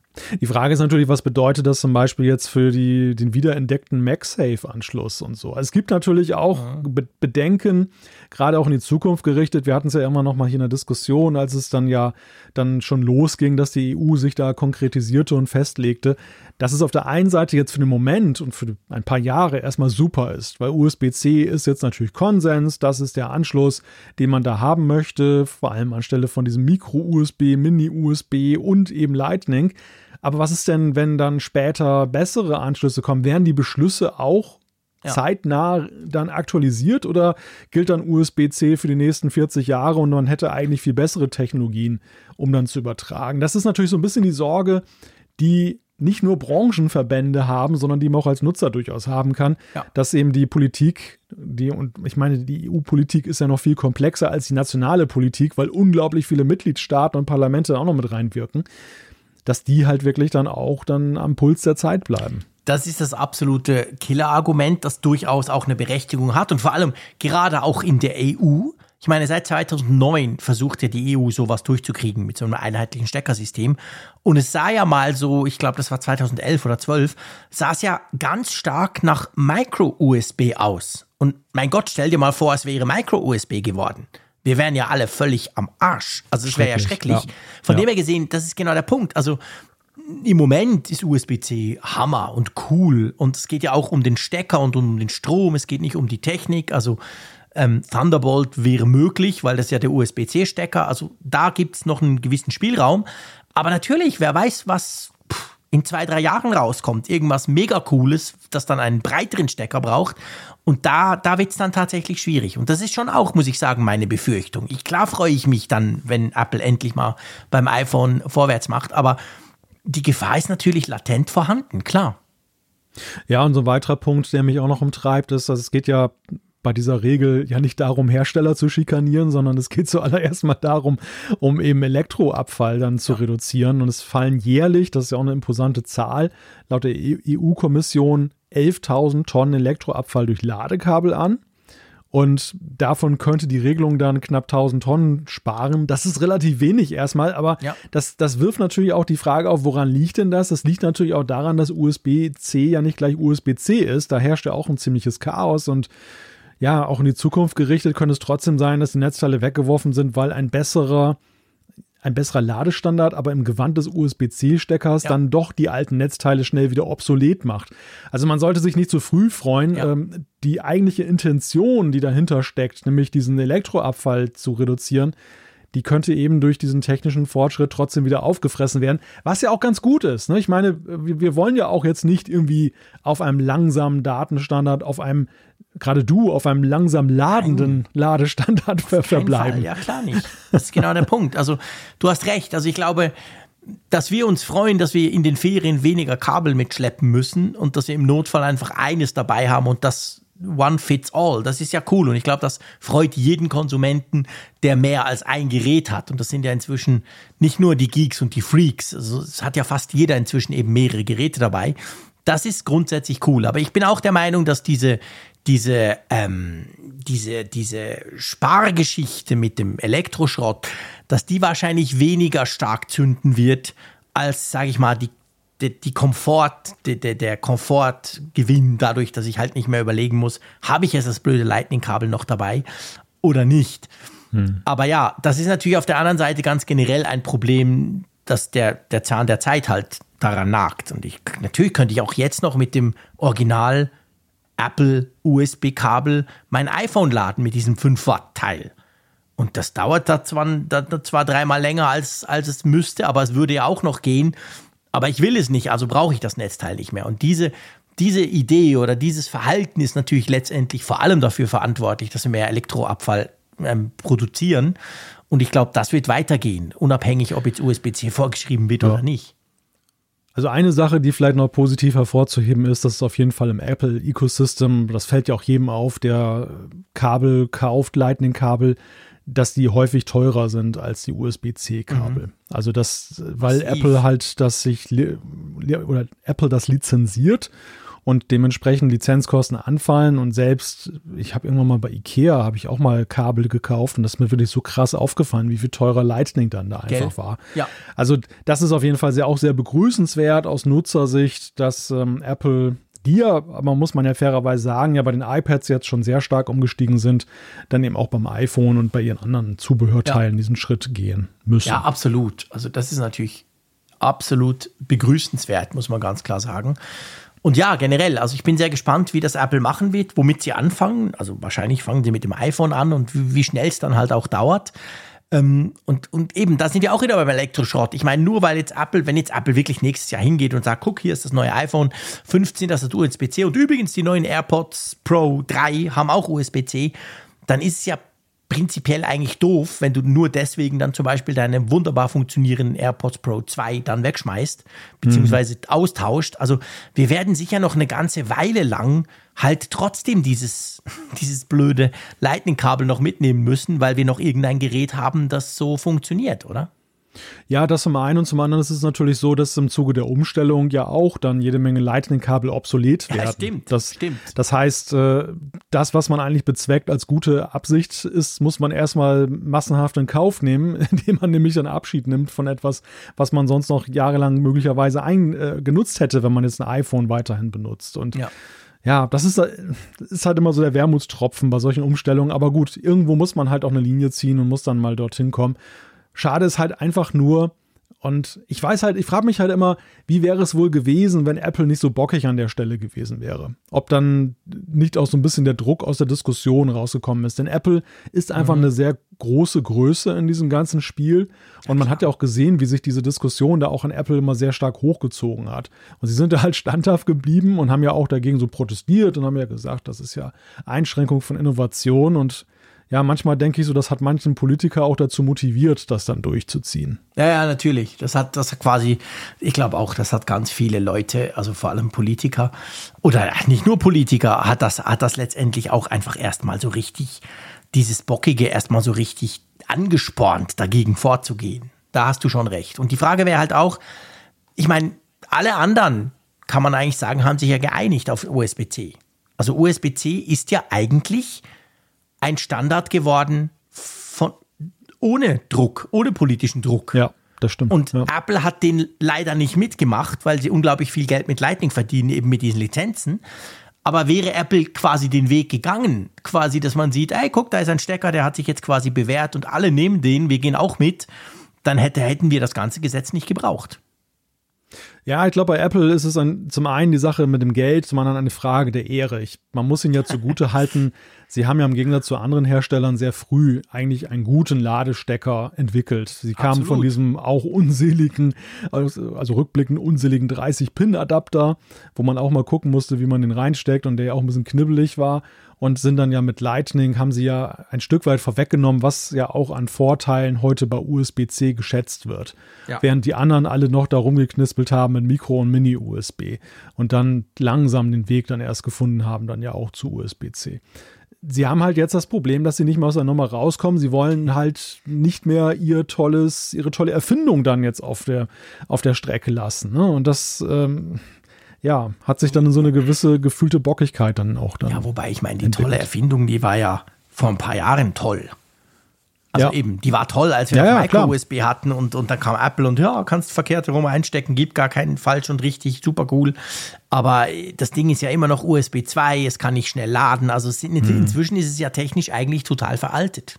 Das stimmt. Ja, ja, es fällt schon ziemlich ab, wenn du bedenkst, welche Features du jetzt mittlerweile bei den neuen iPhones hast genau. und da, was da eigentlich für ein Kabel dran gesteckt wird. Ja, genau. Also versuch mal ein Video in ProRes RAW was sind das, 6 Gigabyte pro Minute? Hm. Der Frick, der redet ja gerne länger. Versuch doch mal ein Video von deinem iPhone zu kriegen mit USB 2. Ich meine, pff, da kannst du in die Ferien fahren, während der da gemütlich vor sich hin kopiert. Und du weißt, es gäbe den Standard, der massiv schneller wäre, aber das geht halt beim iPhone nicht. Also von dem her muss ich schon sagen, bei aller, bei aller Empathie, was Apple da geleistet hat, heute ist das Ding einfach, das, das Ding ist veraltet. Also hätte Apple jetzt nicht den Zwang, hätten sie wahrscheinlich trotzdem irgendwann mal, keine Ahnung, Lightning 2.0 rausbringen müssen, oder?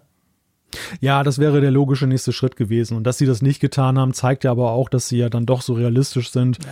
und einfach auch gesehen haben, dass das Ding endlich ist. Sie haben halt nur wirklich sehr lange gewartet oder nach wie vor warten sie ja damit, klar. es sie dann umzusetzen. Sie ja. reizen es wirklich aus, ja. ja. Gut. Gehen wir zum nächsten Thema. Das ist ein bisschen ein unerfreuliches, sage ich mal. Und zwar geht es um falsche Hoffnungen. Es geht darum, dass wir wohl doch für die AirPods Pro, also nicht die zwei, die neuen, sondern die, die wir zum Beispiel im Moment noch haben, die AirPods Pro, dass die wahrscheinlich doch keinen besseren Transparenzmodus bekommen, oder?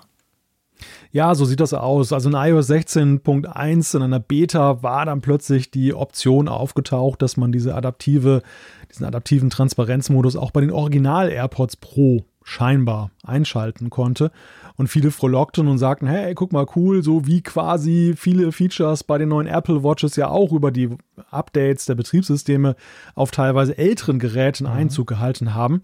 Ähm, könnte auch dieses vermeintliche Exklusivfeature, vielleicht nicht ganz so toll klingt, aber zumindest halb so gut, dann Einzug halten auf den älteren Geräten. Aber das hat sich dann jetzt dann doch, zumindest sagt das Bloomberg-Journalist Mark Gurman, der recht gute Quellen bei Apple hat, das ist wohl ein Bug. Also das ja, er kommt knallhart mit dem Beitrag von Mac Rumors, wo sie das in der Beta zeigen, auch mit dem Screenshot. Und dann schreibt er einfach, I'm told this is a bug. Punkt. Keine weiteren Erklärungen, aber das sagt eigentlich alles. So quasi, ups, da hat Apple wohl in der Beta, was ja auch völlig legitim wäre, einen Fehler gemacht. Würde aber halt auch heißen, wir kriegen das Feature eben nicht, ohne dass wir neue Geräte kaufen müssen. Hätte mich auch gewundert, muss ich sagen. Ja, mich auch. Ja. Weil das ist, das ist wirklich so ein Headliner bei den neuen AirPods Pro. Ja.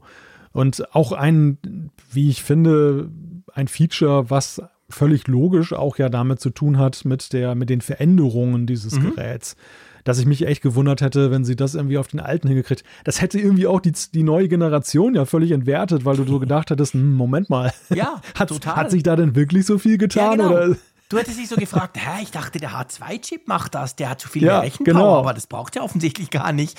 Also, das, ich, ich meine, im Nachhinein ist immer blöd, wenn man sowas sagt und ist ja auch noch nicht bestätigt. Aber hm. ich denke auch, also das ist völlig untypisch für Apple. Das wäre fast so wie quasi iOS 16.2 bringt dann die Dynamic Island aufs iPhone 13 Pro.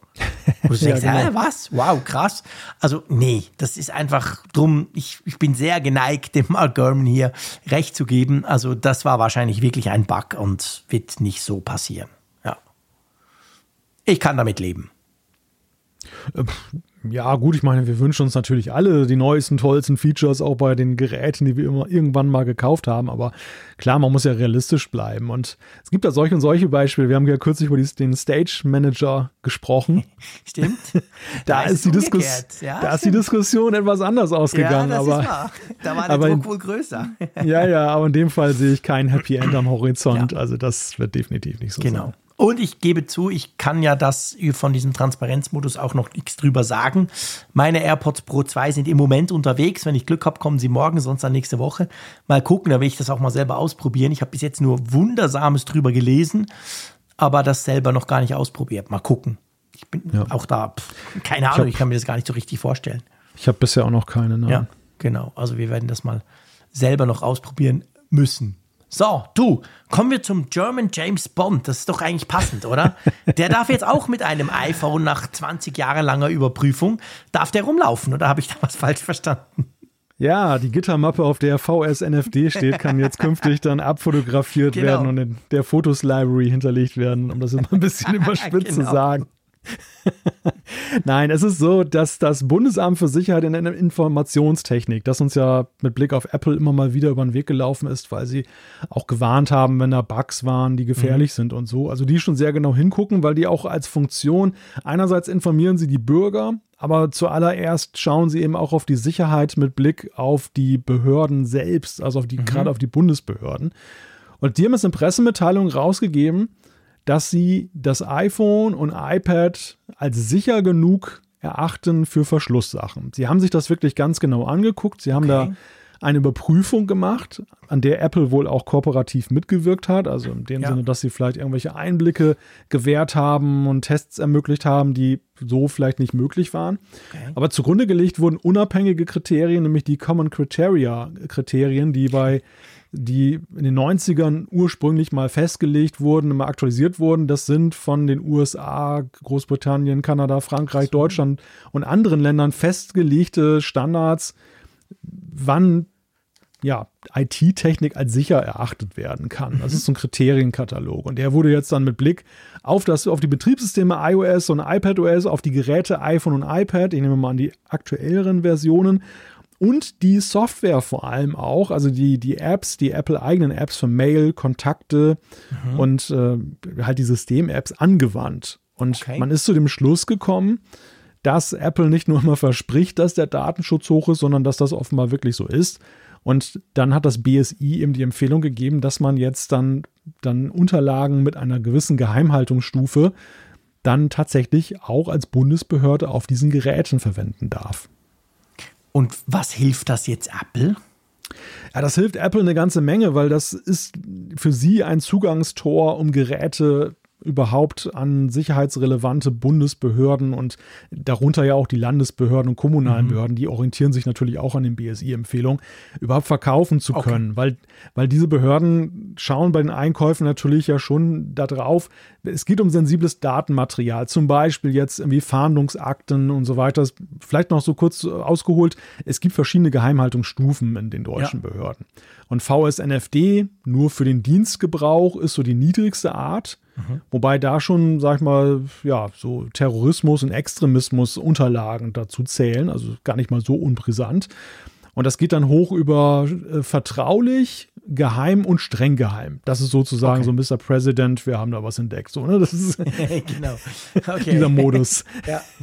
Den hast du aber vergleichsweise selten. Also ich weiß noch aus meiner Bundeswehrzeit, ähm, du hast extrem viele Sachen, die als N VSNFD eingeordnet werden, selbst wenn mhm. sie manchmal wirklich profan und langweilig sind, aber wo man einfach nur mal sicher geht, weil man sagt, naja, das darf halt nicht auch nach außen dringen, wer weiß, was damit passieren kann. Ja.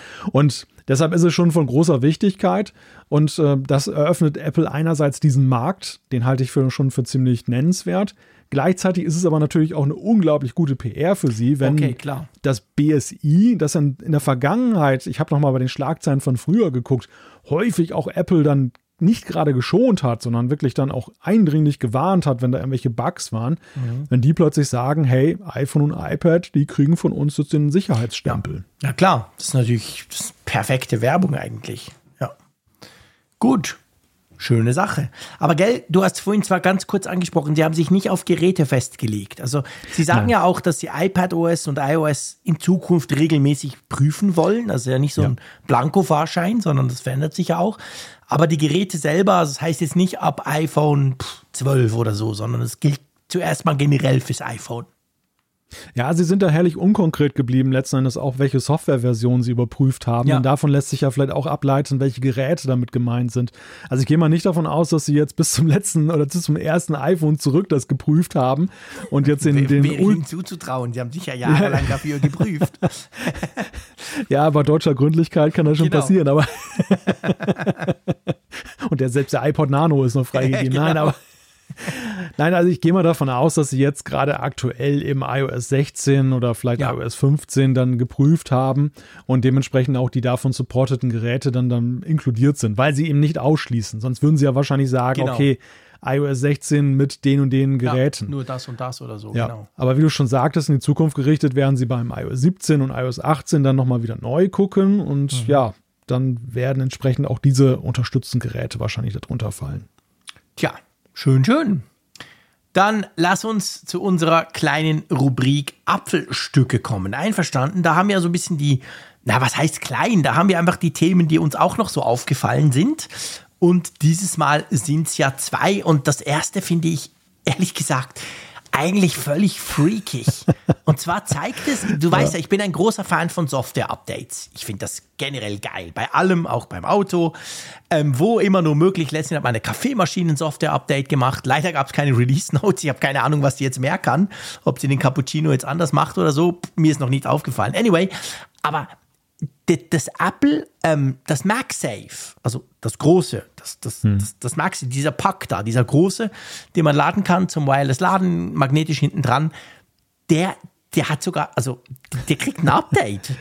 ja. Das hätte ich auch nicht gedacht, dass das mal passieren wird. Beziehungsweise es ist tatsächlich schon mehrfach passiert, das habe ich bei der Gelegenheit dann auch gelernt, mhm. dass es äh, nicht das erste Update ist, was dieses Kabel oder dieser Puck am Ende bekommt. Der hat eine eigene Firmware. Also Apple Verrückt spielt da dann genauso auf dem gleichen Wege, wie sie es bei den AirPods zum Beispiel machen, also still und heimlich. Du hast da gar nicht einen Update-Knopf. Mhm.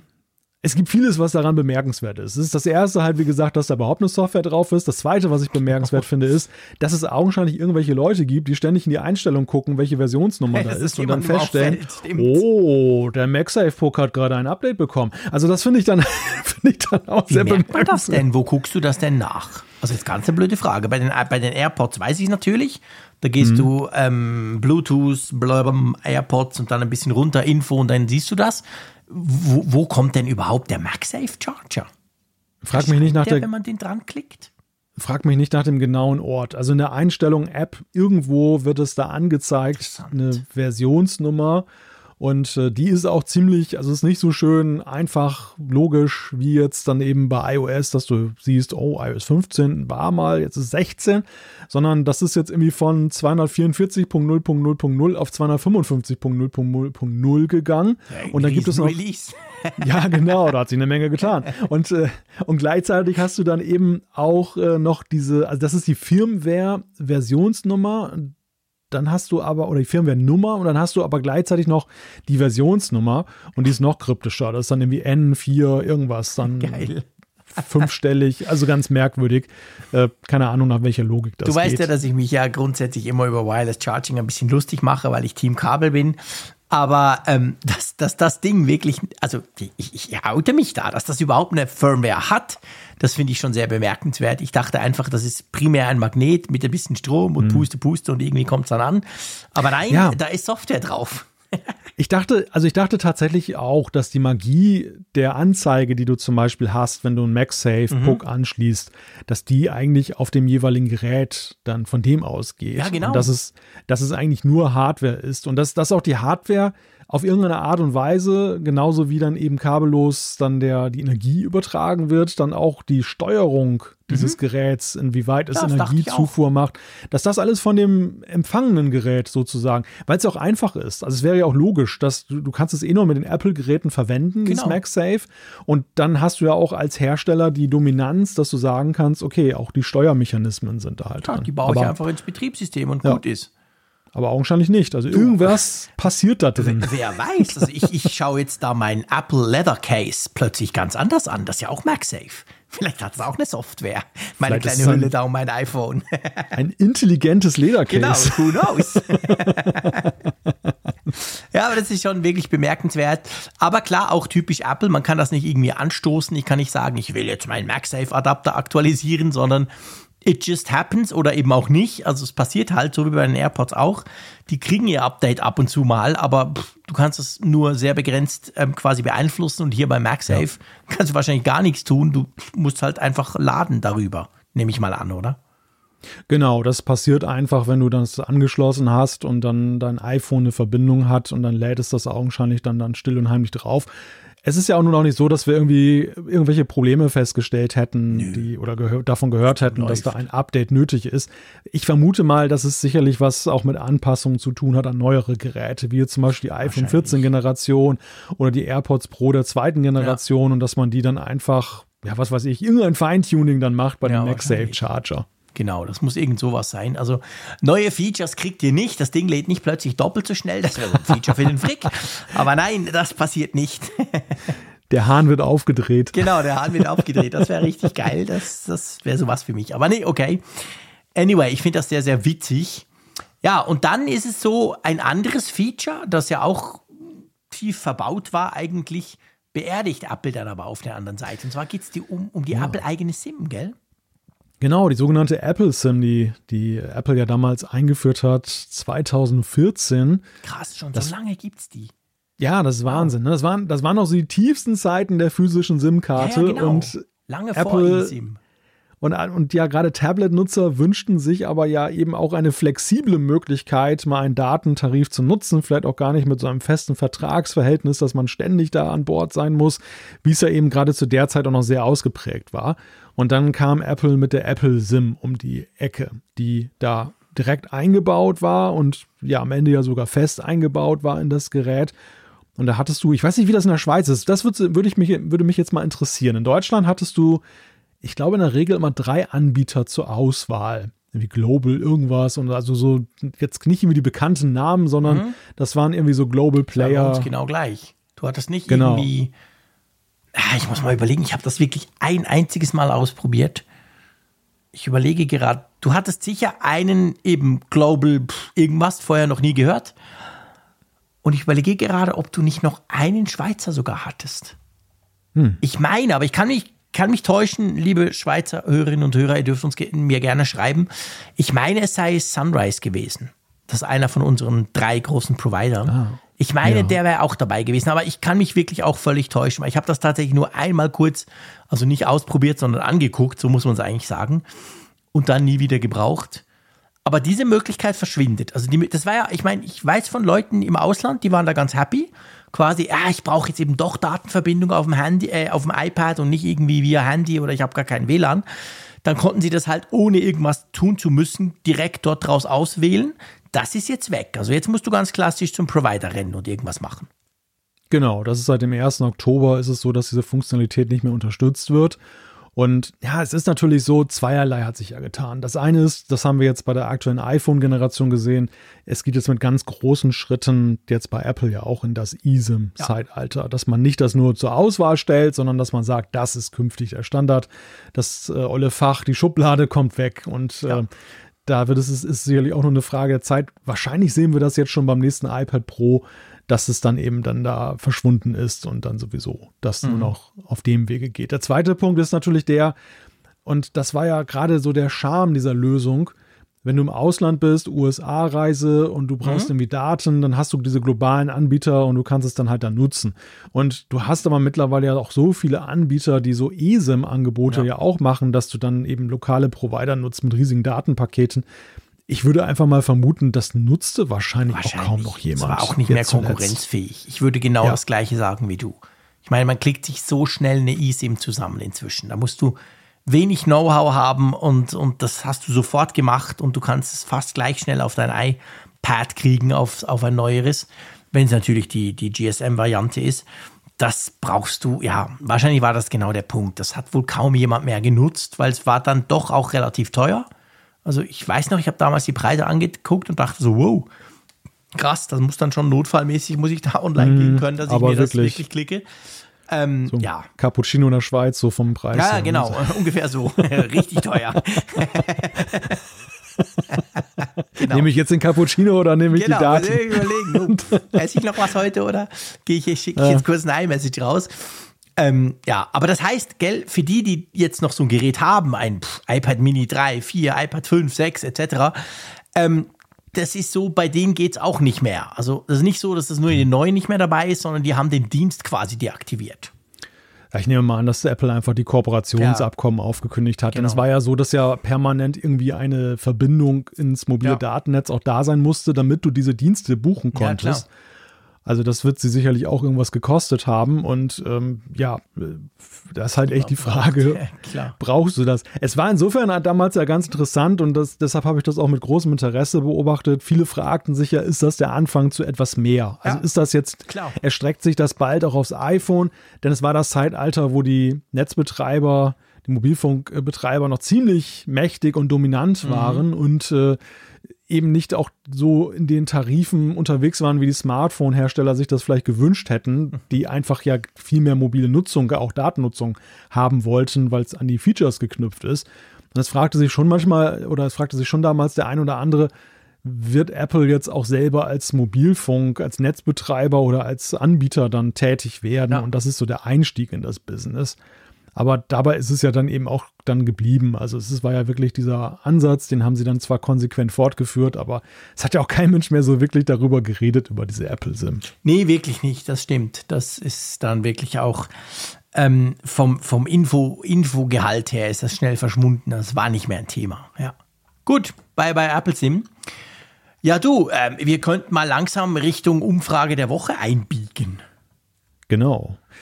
Wir haben euch gefragt in der letzten Ausgabe, wie zufrieden seid ihr bislang bislang ganz wichtig, mit iOS 16. Und da haben 2162 Teilnehmerinnen und Teilnehmer mitgemacht. Pah, ich sag dir, es haben 2171 Teilnehmerinnen und Teilnehmer Ui, mitgemacht. Nochmal noch mal 10, ja. Genau. Ja, ich sehe es auch gerade. Das ist immer das Lustige, dass während der Sendung quasi da noch Leute mitmachen und wir dann, je nachdem, wann wir die Seite aufgerufen haben. Obwohl wir so spät dran sind diesmal. Ja, äh, absolut, definitiv. Ja, witzig.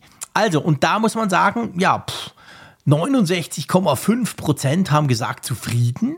Also eine große Menge und dann 21 mittelmäßig zufrieden. Ich meine, die kann man grundsätzlich auch noch dazu schlagen. Dann sind wir eigentlich bei 90 Prozent, die entweder zufrieden oder mittelmäßig zufrieden sind. 7,6 haben gesagt nicht installiert und nur 2 Prozent haben gesagt nicht zufrieden. Finde ich spannend, für das wir doch über recht viele Bugs zum Beispiel in der letzten Folge gesprochen haben. Ja. Ja, zeigt letztendlich, dass die Nutzerinnen und Nutzer, beziehungsweise jetzt, wir sind ja auch in unserer Bubble hier, die sind, die sind natürlich dann noch, glaube ich, toleranter ja. ähm, oder einfach kundiger, ja. toleranter, kundiger auf jeden Fall. Sie wissen eben äh, zu differenzieren zwischen wirklichen Problemen mit einer Software, so die jetzt auch systematisch drin stecken und halt den anfänglichen, anfänglichen Kinderkrankheiten, ja. die behoben werden. Also ein ziemlich vergebenes Publikum und äh, ja, da sieht man halt dann sehr deutlich, ja, hätte ich auch nicht erwartet, dass so eine hohe Zufriedenheit da ist dann mit iOS nee, 16. hätte ich auch wirklich nicht erwartet, weil ja dann schon, ich meine, das Thema Bugs ist schon da. Ich, ich muss sagen, also ich kann es jetzt ein bisschen übertrieben formulieren, sagen, dass in den letzten paar Tagen meine Zufriedenheit so ein bisschen gelitten hat mit iOS 16. Also ich habe irgendwie auf dem iPhone 14 Pro Max immer mal wieder Hänger, die Mail-App stürzt gerne mal ab. WhatsApp hat diese Woche ganz hm. komische Dinge gemacht. Gut, ja wurscht, ich will WhatsApp eigentlich sowieso nicht brauchen. Es könnte von mir aus verschwinden automatisch, aber das macht es nicht. Nein, also auf jeden Fall, irgendwie ist hat was geklemmt. Also ich hatte diese Woche tatsächlich, obwohl ich Ferien hatte, das Gefühl, hey, pff, das Ding läuft nicht rund. Ich habe dann ja. zweimal mein iPhone einfach so neu gestartet, was ich eigentlich sonst nie mache. Hat aber auch nichts geholfen. Also ich weiß nicht, im Moment bin ich tatsächlich auch eher so Team na, mittelmäßig zufrieden, wegen den Bugs. Das kann ich bei mir glücklicherweise nicht bestätigen. Okay. Es läuft hier sehr sauber, cool. aber ich, krieg, ich kriege auch diese Berichte. Also ich höre auch von Nutzern, dass die halt sagen, hey, das äh, läuft bei mir nicht mehr sauber, hoher Akkuverbrauch oder mhm. heute schrieb mir auch jemand, dass er auch dann, dass seine iCloud-Dateien dann plötzlich dann verschwunden waren und dann wussten, wurden sie alle wieder nachgeladen, aber warum verschwanden sie im ersten Aufschlag? Und also es, es ja. sind da augenscheinlich noch so einige Dinge drin, die, und wir sehen, wir hören ja auch davon, dass jetzt 16.0.3 auch schon Stimmt. wieder in der Pipeline ist. soll noch mal so ein Bugfix-Release ja, ja. rauskommen. Also da wird dies Jahr schon ziemlich viel nachgebessert, das kann ja. man definitiv sagen. Ähm, aber ja, augenscheinlich trübt das nicht die Zufriedenheit. Ich, ich, wundere mich insofern ein wenig darüber, über das eindeutig gute Ergebnis, weil ich auch mal Stimmen gehört habe, wo gesagt wurde, naja, Sperrbildschirm nett, aber Philippans mhm. und ähm, durchaus auch ein bisschen Skepsis da war oder auch Verdruss darüber, dass nicht noch viel mehr passiert ist in der Software. Das kann man, denke ich, mit diesem Ergebnis dann einigermaßen relativieren. Ja, und, äh, absolut. Ich denke, wir, wir können das Apfelfunk-Gütesiegel vergeben. Ja, natürlich, eben. Also ich will für, ja für den Apfel, VS für den Apfelfunkgebrauch. Absolut, absolut. Also approved von uns zwei für den Apfelfunkgebrauch. Ähm, eben, ich bin ja auch mit den Features völlig happy, alles gut. Also ich will gar nicht jammern, ich weiß auch nicht, ist es das iPhone 14 Pro Max, das halt auch ganz ein neues Gerät ist. Einfach, ich hatte das Gefühl, diese Woche hat iOS 16 bei mir eine schlechte Woche, aber das wird sich dann wieder geben, keine Ahnung. Vielleicht hat sich in Deutschland unwohl gefühlt, kann natürlich auch sein. Also, hm, das ist alles gut, von dem her gesehen, würde ich jetzt das auch, ich bin auch Fan von iOS 16, ganz klar. Gut, ähm, dann wollen wir mal ähm, Richtung hm, neue Frage der Woche kommen. Genau. Ja, wir greifen unser erstes Thema dieser Folge auf, nämlich Matter und die Frage, wirst du dein Apple-Gerät mit Matter mehr für das Smart Home nutzen? Ist natürlich so eine Tendenzfrage, aber da sind wir mal gespannt. Ja, ist ein bisschen eine Tendenzfrage, genau. Und zwar, ähm, da haben wir die Möglichkeit, ja, dann natürlich vielleicht, nein. Ihr könnt auch sagen, nein, pf, weiß ich nicht, keine Ahnung. Oder ihr könnt natürlich auch sagen, hey, ich nutze keine Smart Home-Geräte. Das, ähm, ja, kann man ja auch sagen. Würde, würde mich, also bin ich gespannt, wie viele das dann von euch, von euch schreiben. Muss ich sagen, das, das ist auch noch, wäre auch noch spannend rauszufinden, oder? Dann kommt am Ende raus, 99 Prozent haben kein Interesse am Smart Home. Genau. Und, und wir haben da sage und schreibe auf. halbe Stunde drüber genau. gesprochen. Machen Riesenfass auf über Smart Home und Matter und oh. mit Google und mit Amazon und dann sagen alle, pff, ich habe kein Smart Home, finde ich blöd, brauche ich nicht. Langweilig, über was so anderes. krass quasi am Zielpublikum vorbei diskutiert. ja, schön. Die Marktforschung bei uns, die wir ja normalerweise immer sehr, sehr ähm, intensiv betreiben vor den neuen Folgen, dann hätte die ja natürlich total versagt, oder? Ja. Ja. Da müssen wir mit unserem Marktforscher in St. Genau. Gallen nochmal ein Wörtchen sagen, reden, den wir teuer bezahlen. Ein Leute entlassen. Das hat dann offensichtlich nicht funktioniert. so, komm, lass uns zu, ähm, zu den Zuschriften unserer Hörerschaft kommen. Da haben wir nämlich auch wieder einiges Schönes bekommen. Ich suche gerade verzweifelt den Tab. So, da ist er. Magst du mit irgendwas anfangen? Ja, ich fange mal an. Ja, ich denke mal direkt mit dem Daniel, ja, oder? Ja, das finde ich super spannende Info, die vielleicht dem einen oder anderen von euch helfen könnte. Er hat uns geschrieben, ich bin Besitzer eines neuen iPhone 14 Pro. Während der Inbetriebnahme habe ich festgestellt, das Gerät passt nicht auf den MagSafe Duo-Lader. Die Kameraeinheit lässt das nicht zu. Diesen Zustand habe ich bei Apple reklamiert und auch auf die Apple-eigenen Ansprüche hinsichtlich Nachhaltigkeit verwiesen. Nach ein paar Mails hin und her haben wir eine Preisminderung von 10% vereinbart. Heute habe ich die Gutschrift in Höhe von 142,90 Euro erhalten. Das finde ich ziemlich geil. Also den, den, der MagSafe Duo, vielleicht für die, die es nicht wissen, das ist ja dieses ja, zusammenklappbare Teil. Auf der einen Seite hast du eben den, den, den MagSafe-Pack, auf der anderen Seite hast du den kleinen, wo du die Apple Watch damit laden kannst. Bin mega Fan davon, habe das immer dabei, wenn ich unterwegs bin, weil dann kann ich quasi zwei Geräte auf einmal laden. Aber gab ja auch schon ziemlich Polemik in, in den sozialen Medien, im Internet. Ähm, das iPhone 14 Pro äh, passt da eben, wie er das beschreibt, nicht richtig drauf. Das lädt da nicht richtig. Das iPhone 14 Pro Max passt da problemlos drauf, weil das länger ist und dieser Kamerabump eben dann vorne ist und das nicht stört, aber das kleinere 14 Pro nicht. Und ich finde es ich find's faszinierend, dass er dadurch quasi ja, diese 10% beziehen sich ja auf den Preis von seinem iPhone. Also er hat das mhm. iPhone 14 Pro quasi günstiger bekommen, weil dieses mit seinem Zubehör, das er bei Apple gekauft hat, nicht funktioniert, oder? Ja, du siehst mich bass erstaunt, ja, dass, dass das Apple. Niemals geglaubt. Dass Apple solche Deals eingeht, das hätte ich nie im Leben für möglich gehalten. Er hat uns gehalten. das mit Fotos belegt, einfach, dass das hier noch klar ja. ist. Hat uns Fotos dazu geschickt, also das ist alles genau. safe. Äh, ja, spannend. Ich meine, jetzt rennen alle, die ein MagSafe Duo haben und ein iPhone 14 Pro zurecht, rennen jetzt Hätten zu niemals Apple, vorlesen oder? dürfen. Aber ist, sind diese 142,90 Euro nicht sogar mehr als das, was der äh, MagSafe Duo Lader kostet? Ja, natürlich. Darum erstaunt es mich ja. Der ja. ist zwar auch ja. schweineteuer, aber so teuer ist der nicht. Also er hat ja, er hat ja eine Reduzierung auf den iPhone-Preis bekommen. Quasi, genau. weil das iPhone ja. halt schlecht gemacht ist, das nicht mit diesem mega wichtigen Eingeschränkt nutzbar, ja, ja, genau. genau. Das, das ist die Logik dahinter, ja. Aber trotzdem bemerkenswert. Ja, das finde ich auch erstaunlich. Also schreibt uns, wenn ihr das macht. Apple wird jetzt überrannt ab morgen. Wir sie ihre Sprachregelung sich ausdenken. Aber ich finde das super spannend. Ich meine, klar, das kann natürlich auch eine, eine, ähm, ein Zufall sein. Völlig klar, kennen wir auch.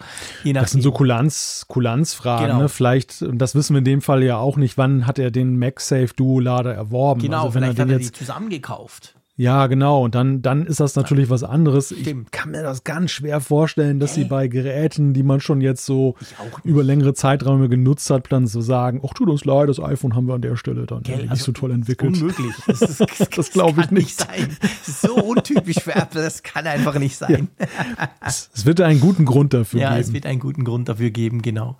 Auf jeden Fall freut mich natürlich, Daniel. Finde ich großartig. Ja, also coole definitiv. Sache ähm, dann bist du günstiger zu deinem iPhone 14 Pro gekommen. So, dann würde ich mal sagen, ich nehme äh, das Feedback vom Tino. Und zwar schreibt er uns, und das finde ich lustig, ähm, weil das schreiben uns ab und zu Leute von euch, die uns zum ersten Mal schreiben. Er, er schreibt zum Beispiel, jetzt trete ich mal aus dem Schattendasein des Hörers und versuche mal einen aktiven Beitrag zu starten.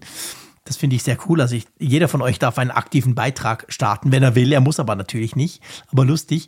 Und zwar schreibt er, es geht konkret um seine Eltern. Die kommen nun beide ins gesetzte Alter, jenseits der 70 und haben diverse Zipperlein. Aber auch ein paar echte Großbaustellen. Beide Vorhofflimmern, mein Vater bereits zwei Stents und so weiter. Natürlich wohnen sie nicht um die Ecke, sondern schlappe 120 Kilometer weit weg. Da dachte ich daran, die beiden mit einer Apple Watch auszustatten, die ja solch ernste Krankheitszustände erkennen kann. Da ja gerade der Modellwechsel erfolgte, sind ja auch noch diverse Restbestände der vorhandenen Series im Umlauf und Angebot. Welche wären denn eurer Meinung für diese Zwecke geeignet, auch vor dem Hintergrund Displaygröße, Batterielaufzeit und Updates? Und jetzt kommt die Knacknuss. Meine Mutter ist zumindest mit einem iPhone 6S unterwegs, mein Vater eher technikfremd. Da ist guter Rat teuer. Spann hm. Spannende Frage. Ich meine, das eine hm. bewegt sich natürlich, es sind eigentlich zwei Dinge, die, die, die Tino uns da quasi anfragt. Und zwar auf der einen Seite die Idee, quasi ähm, die Eltern halt mit einer Apple Watch so ein bisschen zu schützen, dass sie merken, wenn was wäre. Oder ja, er auch. Man kann ja diese Daten, wenn man will, auch teilen inzwischen im Familienverbund. Und auf der anderen Seite ist aber natürlich die, die, die ganz konkrete Herausforderung, wie das denn geht, wenn sein Vater technikfremd ist, sprich kein iPhone hat. Wollen wir zuerst mal so ein bisschen die generelle geeignet, ja. also die, die generelle Eignung der Apple Watches dafür angucken? Oder so, ja, genau, das, damit können wir eigentlich anfangen. Also da ist es ja so, dass ähm, jetzt mit Blick auf den Gesundheitszustand da ähm, ja eben ein, ein Modell anzuraten ist, das möglichst viele Gesundheitssensoren ja, ja enthält. Und ähm, dementsprechend kommt eine SE eigentlich nicht in Frage nee. oder kommt nicht nur eigentlich, kommt nicht in Frage. Ähm, es müsste schon ab der, ja, korrigier mich, Series 5, ja, 6 ja. so sein. Also je, je neuer, desto besser, ja. weil es ja auch, auch dieser EKG-Sensor wurde, glaube ich, nochmal genau, verbessert. Der, der hat eine neue Versionsnummer. Ich würde 6 oder 7 sogar nehmen. Ja. Die 8 hat sicher nicht. Das ist völlig unnötig. Weil auch aus dem Aspekt, ich meine, du schreibst ja beide sind so ein bisschen, also dein Vater vor allem, aber deine Mutter ist vielleicht jetzt auch nicht so. Ich habe auch das Gefühl, das Always-On-Display hilft natürlich generell, die Akzeptanz so einer Uhr zu steigern. Na, weil, weil letztendlich, klar, du kannst sagen, das ist ein, ein medizinisches Device, du musst das halt tragen, Punkt. Aber von dem her würde ich schon gucken, dass du eine einigermaßen moderne hast und vor allem die ganze EKG-Geschichte kam sowieso erst damit ja, ich würde sechs oder sieben gehen. Und ich finde auch die Siebener werden jetzt im Preis, gibt es da ab und zu attraktive Angebote, vielleicht auch am Black Friday in einem Monat. Also das, das wäre zum Beispiel noch eine Variante, oder? Genau, das ist auch noch eine Möglichkeit. Ja, und wenn wir zur nächsten Frage kommen, beziehungsweise so Displaygröße, ja, ich sag mal, das ist ja hochgradig eine individuelle Angelegenheit. Das hängt ja mal so davon ab, womit man sich wohlfühlt, wie, wie groß ist der Arm zum Beispiel. Dementsprechend sieht es halt dann ja sehr unterschiedlich aus und fühlt sich anders an. Und ähm, die, die Frage jetzt, wie ist das denn mit den iPhones? Da gibt es ja diese wunderbare Möglichkeit dieser, wie nennt sich das noch, Familien, nicht Freigabe, sondern dass du über, das kann man bei Kindern ja auch machen, genau. dass du genau. entsprechend das, die Apple Watch dann konfigurierst, mal von einem anderen iPhone, das habe ich hier testweise ja auch mal mhm. gemacht mit dem, mit der Apple Watch SE. Das geht wirklich wunderbar und dann brauchst du eben, ja. brauchen die Eltern jetzt nicht Genau, das kann man inzwischen. Haben. Die Frage, die sich natürlich stellt, geht ja auch noch, ich meine, ich nehme mal an, du willst ja also natürlich, deine Eltern werden benachrichtigt, wenn was ist. Apple würde jetzt zwar sagen, das sind keine medizinischen Devices, muss man einfach der, der, der Vollständigkeit halber hier auch noch sagen, aber man weiß, dass sie ja gewisse Dinge schon erkennen können. Also von dem her gesehen ist es sicher besser, als wenn sie gar nichts am Arm tragen, ich sage es mal so. Aber auf der anderen Seite ist die Frage, wie kommen diese Daten zu dir? Weißt du? Also wenn mhm. du willst, dass die zu dir kommen, da musst du ja eigentlich die Cellular-Variante nehmen. Ja, aus deinem genau. Mail raus lese ich so, die haben ja wahrscheinlich vielleicht zu Hause gar kein WLAN. Korrigiere mich, wenn es nicht so ist. Aber abgesehen davon kann es ja auch auf dem Spaziergang kritisch werden. Also, ja, wenn eben. du da sicher genau. sein willst, musst du die Cellular-Variante nehmen und gucken, dass da eine eSIM aktiviert ist drauf, damit die Uhr immer Datenverbindung hat. Ja, das ist ein ganz wichtiger Punkt und der wird auch häufig unterschätzt, mhm. dass das iPhone ja der Mittler nach wie vor ist, der ja auch gerade unterwegs eben die Verbindung ins Netz genau. herstellt. Wenn du das nicht hast, dann muss die Uhr das ja. machen. dass der große Nachteil in Anführungszeichen eben diese abgekoppelten Variante, dieser, das, das nennt sich einfach Familienwatch. Ich habe gerade mhm. nochmal nachgeguckt in die App. Aber das ist der große Nachteil, dass du eben dann erstmal merkst, wie sehr eigentlich das iPhone dann noch ja. als äh, Helfershelfer dabei ist. Genau, also das würde ich auf jeden Fall machen, damit du das eben entsprechend so, so tun kannst. Aber sonst grundsätzlich könnte man das schon machen, oder? Ja, also ich höre immer wieder davon, dass das eben so eine Regelung gewählt wird. Du kannst ja auch eben noch dann schauen, dass du vielleicht eben eine einfache Möglichkeit machst, irgendwie eine Telefonverbindung damit herzustellen, wenn du sowieso jetzt Mobilfunk hast ja, und so. Also es ist so, ja, so, so, eine milde Variante von Hausnotruf. Es ja, gibt genau. ja diese Hausnotrufsysteme von, von den Hilfsdiensten, die aber auch nicht ganz wenig kosten und die natürlich dann sicherlich noch den einen oder anderen Vorteil bieten. Aber hier hast du eben ja auch zum Beispiel noch die Fallerkennung mit dabei. Genau, die Sturzerkennung, und, äh, genau, ganz wichtig. Genau, die dann, die dann auch äh, automatisch im Bedarfsfall dann einen Rettungsdienst rufen kann. Also es gibt schon viele, viele Features da, die genau darauf abzielen, mhm. eben so ein Szenario dann eben abzudecken. Ja, absolut. Also von dem her gesehen, finde ich das eigentlich eine, eine gute Überlegung. Gut, weiter geht's, lieber Malte. Die nächste Frage ist für dich, eine Programmiererfrage. Ja, tatsächlich eine schwer zu beantworten, aber wir, wir nähern uns der mal. Und okay. zwar Jens fragt, ähm, es geht um den Speicherbedarf mancher Apps. Er sagt, habt ihr eine Erklärung, warum zum Beispiel die Burger King App 650 Megabyte groß ist oder TikTok 1 Gigabyte obwohl ich darin gar keinen Inhalt gespeichert habe. Die McDonald's-App war auch mal fast ein Gigabyte groß, bis ich sie gelöscht und neu installiert habe. Aber selbst nach einer Neuinstallation finde ich 380 Megabyte sehr viel für eine App, die eigentlich nur Gutscheincoupons enthält. Oder PayPal ist doch nur eine Bezahl-App. Warum ist die 300 Megabyte groß? Beim iPhone mit nur 64 Gigabyte nehmen eine Handvoll dieser Apps dann schon ganz schön viel Ressourcen in Anspruch. An anderen Apps sehe ich, dass diese auch mit deutlich weniger Speicher programmiert werden können, schreibt Jens. Also, ich würde jetzt, ich sage jetzt einfach mal was, damit du schon mal ähm, dich, dich erholen kannst, aber ich, mhm. ich würde jetzt sagen, das ist so eine Caging-Geschichte, oder? Da wird Zeugs zwischengespeichert und bei TikTok, wo es ja zappelt und bewegt ständig ja. alle 15 Millisekunden, fällt da wahrscheinlich mehr an als irgend so bei einer Reader-App, Reader oder? Ja, ich glaube, es kommt drauf an. Also in dem Falle ist es ja so, dass jetzt, ich glaube, das war die McDonalds-App, die er genannt mhm. hat, dass wenn du die installierst und sie hat 380 Megabyte und dann wächst sie auf fast ein Gigabyte mhm. an, dann kannst du dir sicher sein, da ist irgendwie massiv was zwischengespeichert genau. worden da. Die, die schludert irgendwie rum mit irgendwelchen Inhalten, die sie augenscheinlich auch nicht dann wieder löscht. Aber es gibt ja andere Apps, man kann das ja auch im App Store ja sehen, da gibt es ja so eine Anzeige, wie groß die mhm. ist. Ähm, andere Apps sind einfach auch riesengroß. Ich glaube, Facebook ist zum Beispiel auch ein Riesenkaliber, ja. so oder so. Ja, die Microsoft-Apps auch. Ist immer krass, wenn die ein Update raushauen, dann, dann lädst du dir da gigabyteweise Zeug für Word und Excel und solche Geschichten. Klar, ich meine, wenn eine App einfach so groß ist, aber dann bleibt sie ja so groß. Also weißt du, dann, dann ist sie ja nach der Neuinstallation auch groß. Aber wie du gesagt hast, wenn du sie deinstallieren kannst und wieder installieren kannst und sie ist kleiner, dann ist wohl inzwischen Speicher am Tun. Aber es ist schon so. Ich meine, ich, ich finde diese Zuschrift auch drum spannend, auch wenn wir sie nicht konkret beantworten können. Wir kennen ja die Apps nicht. Äh, also nicht vom Programmiertechnischen, wie sie aufgebaut wurden. Aber wir sagen ja immer so bei den kleinen iPhones mit wenig Speichern, ja, du hast ja die iCloud, alles easy peasy, kriegst ja alles in die Cloud. Das stimmt schon. Aber bei Apps, ja eben, wenn die App einfach so groß ist, dann nützt dir nämlich die iCloud relativ wenig, wenn du die App brauchen willst. Ja. Genau, da kannst du höchstens ja noch diese Option auswählen, dass nicht genutzte Apps dann Klar. ausgelagert werden, aber das setzt natürlich auch voraus, dass du die dann nicht nutzt. nutzt. Genau. Genau. Und das ist ja eben auch gerade bei den Großen dann nicht der Fall. Ja, ich meine, das ist rätselhaft. Wir kennen tatsächlich die, die wirklichen Gründe nicht. Es gibt viele Erklärartikel im Netz, die mhm. auch dann versprechen, sie würden dir sagen, warum das so ist. Aber ich finde, die, die dort geschilderten Erklärungen sind häufig ein bisschen auch zu hinterfragen ich habe ja nun selber auch Apps entwickelt mhm. und ich habe häufig mal Feedback bekommen, wo Leute auch gelobt haben und haben gesagt, oh, die ist ja nur 4 Megabyte groß, mhm. wie machst du das bloß? Und ich kann euch ehrlich gesagt nicht sagen, wie ich das mache, weil ich einfach, gut, ich, ich nutze Standard-UI-Geschichten, ich nutze den Standard-Werkzeugkasten auch von Apple. Ja. Und ich glaube, das macht schon viel aus, weil Apple selber auch sehr auf Verschlankung der Komponenten achtet. Mhm. Und ich weiß halt, dass viele App-Entwickler sehr viele ja von Drittanbietern bereitgestellte Komponenten nutzen. Ah. Und das natürlich auch so eine Facebook-App wahrscheinlich unglaublich voll gefropft ist, noch ja. mit Komponenten, die deren Nutzen sich uns nicht erschließt, ja, die vielleicht auch. Tracking von uns, das ja. braucht natürlich gigabyteweise, klar.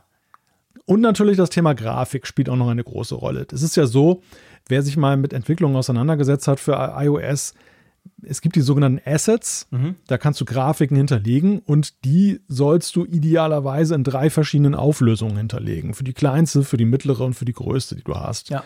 Und wenn du natürlich sehr viele Grafiken in der App hast, dann hast du auch sehr viel Zeug dann da drin. Ich denke genau. mal, das trägt auch vielleicht noch mit dazu bei, dass es sich dann so ein bisschen aufbläht. Aber ich kann mir immer nicht so richtig vorstellen, dass es so gewaltig aufbläht. weil, weil es sind ja teilweise wirklich exorbitant große Apps, ja, ja. die da eben da sind. Ja. Hm. Oder es ist halt auch viel Mist drin, dass sie das nicht ausfüllen. Weil, ja, weil einfach die, ich sag mal, auch so eine Facebook-App ist wahrscheinlich über die vielen Jahre organisch gewachsen. Mhm. Und das würde wahrscheinlich auch viel Arbeitszeit kosten und Manpower, dann einfach mal da Frühjahrsputz ja. zu machen. Ja. Also schreibst du einfach organisch dran weiter. Ne? Ja, wahrscheinlich. Ich meine, das Problem hat ja Microsoft mit den Betriebssystemen sehr lange auch gehabt oder immer noch zum Teil. Klar, ja. irgendwann baust du auf allem auf und kannst nicht unten groß aufräumen gehen, ohne dass oben was nicht mehr funktioniert, ja. Tja, also, du siehst Jens tatsächlich ein Problem und je nachdem, ich meine, bei Big Games ist noch viel schlimmer, die sind noch viel größer. Klar, da kann man, ja. da weiß man auch warum, wahrscheinlich das Grafik, Intelligenz ja. etc. Aber das ist halt eben wieder auch ein Grund, dass so ein 64 GB iPhone dann relativ schnell halt knapp werden kann, wenn du ein paar große Apps drauf hast. Völlig klar. Ja, man sollte es auf jeden Fall auf dem Zettel haben, wenn man diese ja. Entscheidung für den Speicherplatz genau. trifft. Denn allzu oft guckt man ja wirklich nur auf das, was einen jetzt selber betrifft. Genau. Also die Datenmengen, die man selber anhäuft. Und das ist ja je nachdem, wie viel man fotografiert und videografiert, nicht so viel manchmal. Ja. Aber wenn ihr dann gerne noch dann die großen sozialen Netzwerke installieren möchtet, hm, dann muss man sich das dann schon ja, überlegen. Ja, das ist genau der Punkt. Gut, einen nehmen wir noch. Und zwar möchte ich noch den Martin bringen. Der hat zwei, wie ich finde, interessante Dinge, beziehungsweise das eine wird mich dann zu einer kleinen Diskussion und einem Aufruf verantworten, äh, beziehungsweise motivieren. Der Martin schreibt, noch ein Hinweis zu iOS 16. Hatten wir ja vorhin gerade bei, bei der Abstimmung. Zusammen mit der Veröffentlichung des iOS-Updates gab es auch Refresh der Karten in Chicago und Las Vegas. Ich habe den Eindruck, das ist in der Fülle der Informationen ziemlich untergegangen, aber insbesondere Las Vegas ist einen Blick wert. Und da möchte ich kurz einhaken. Ich habe jetzt noch nicht Las Vegas angeguckt, aber könnte man mal tun.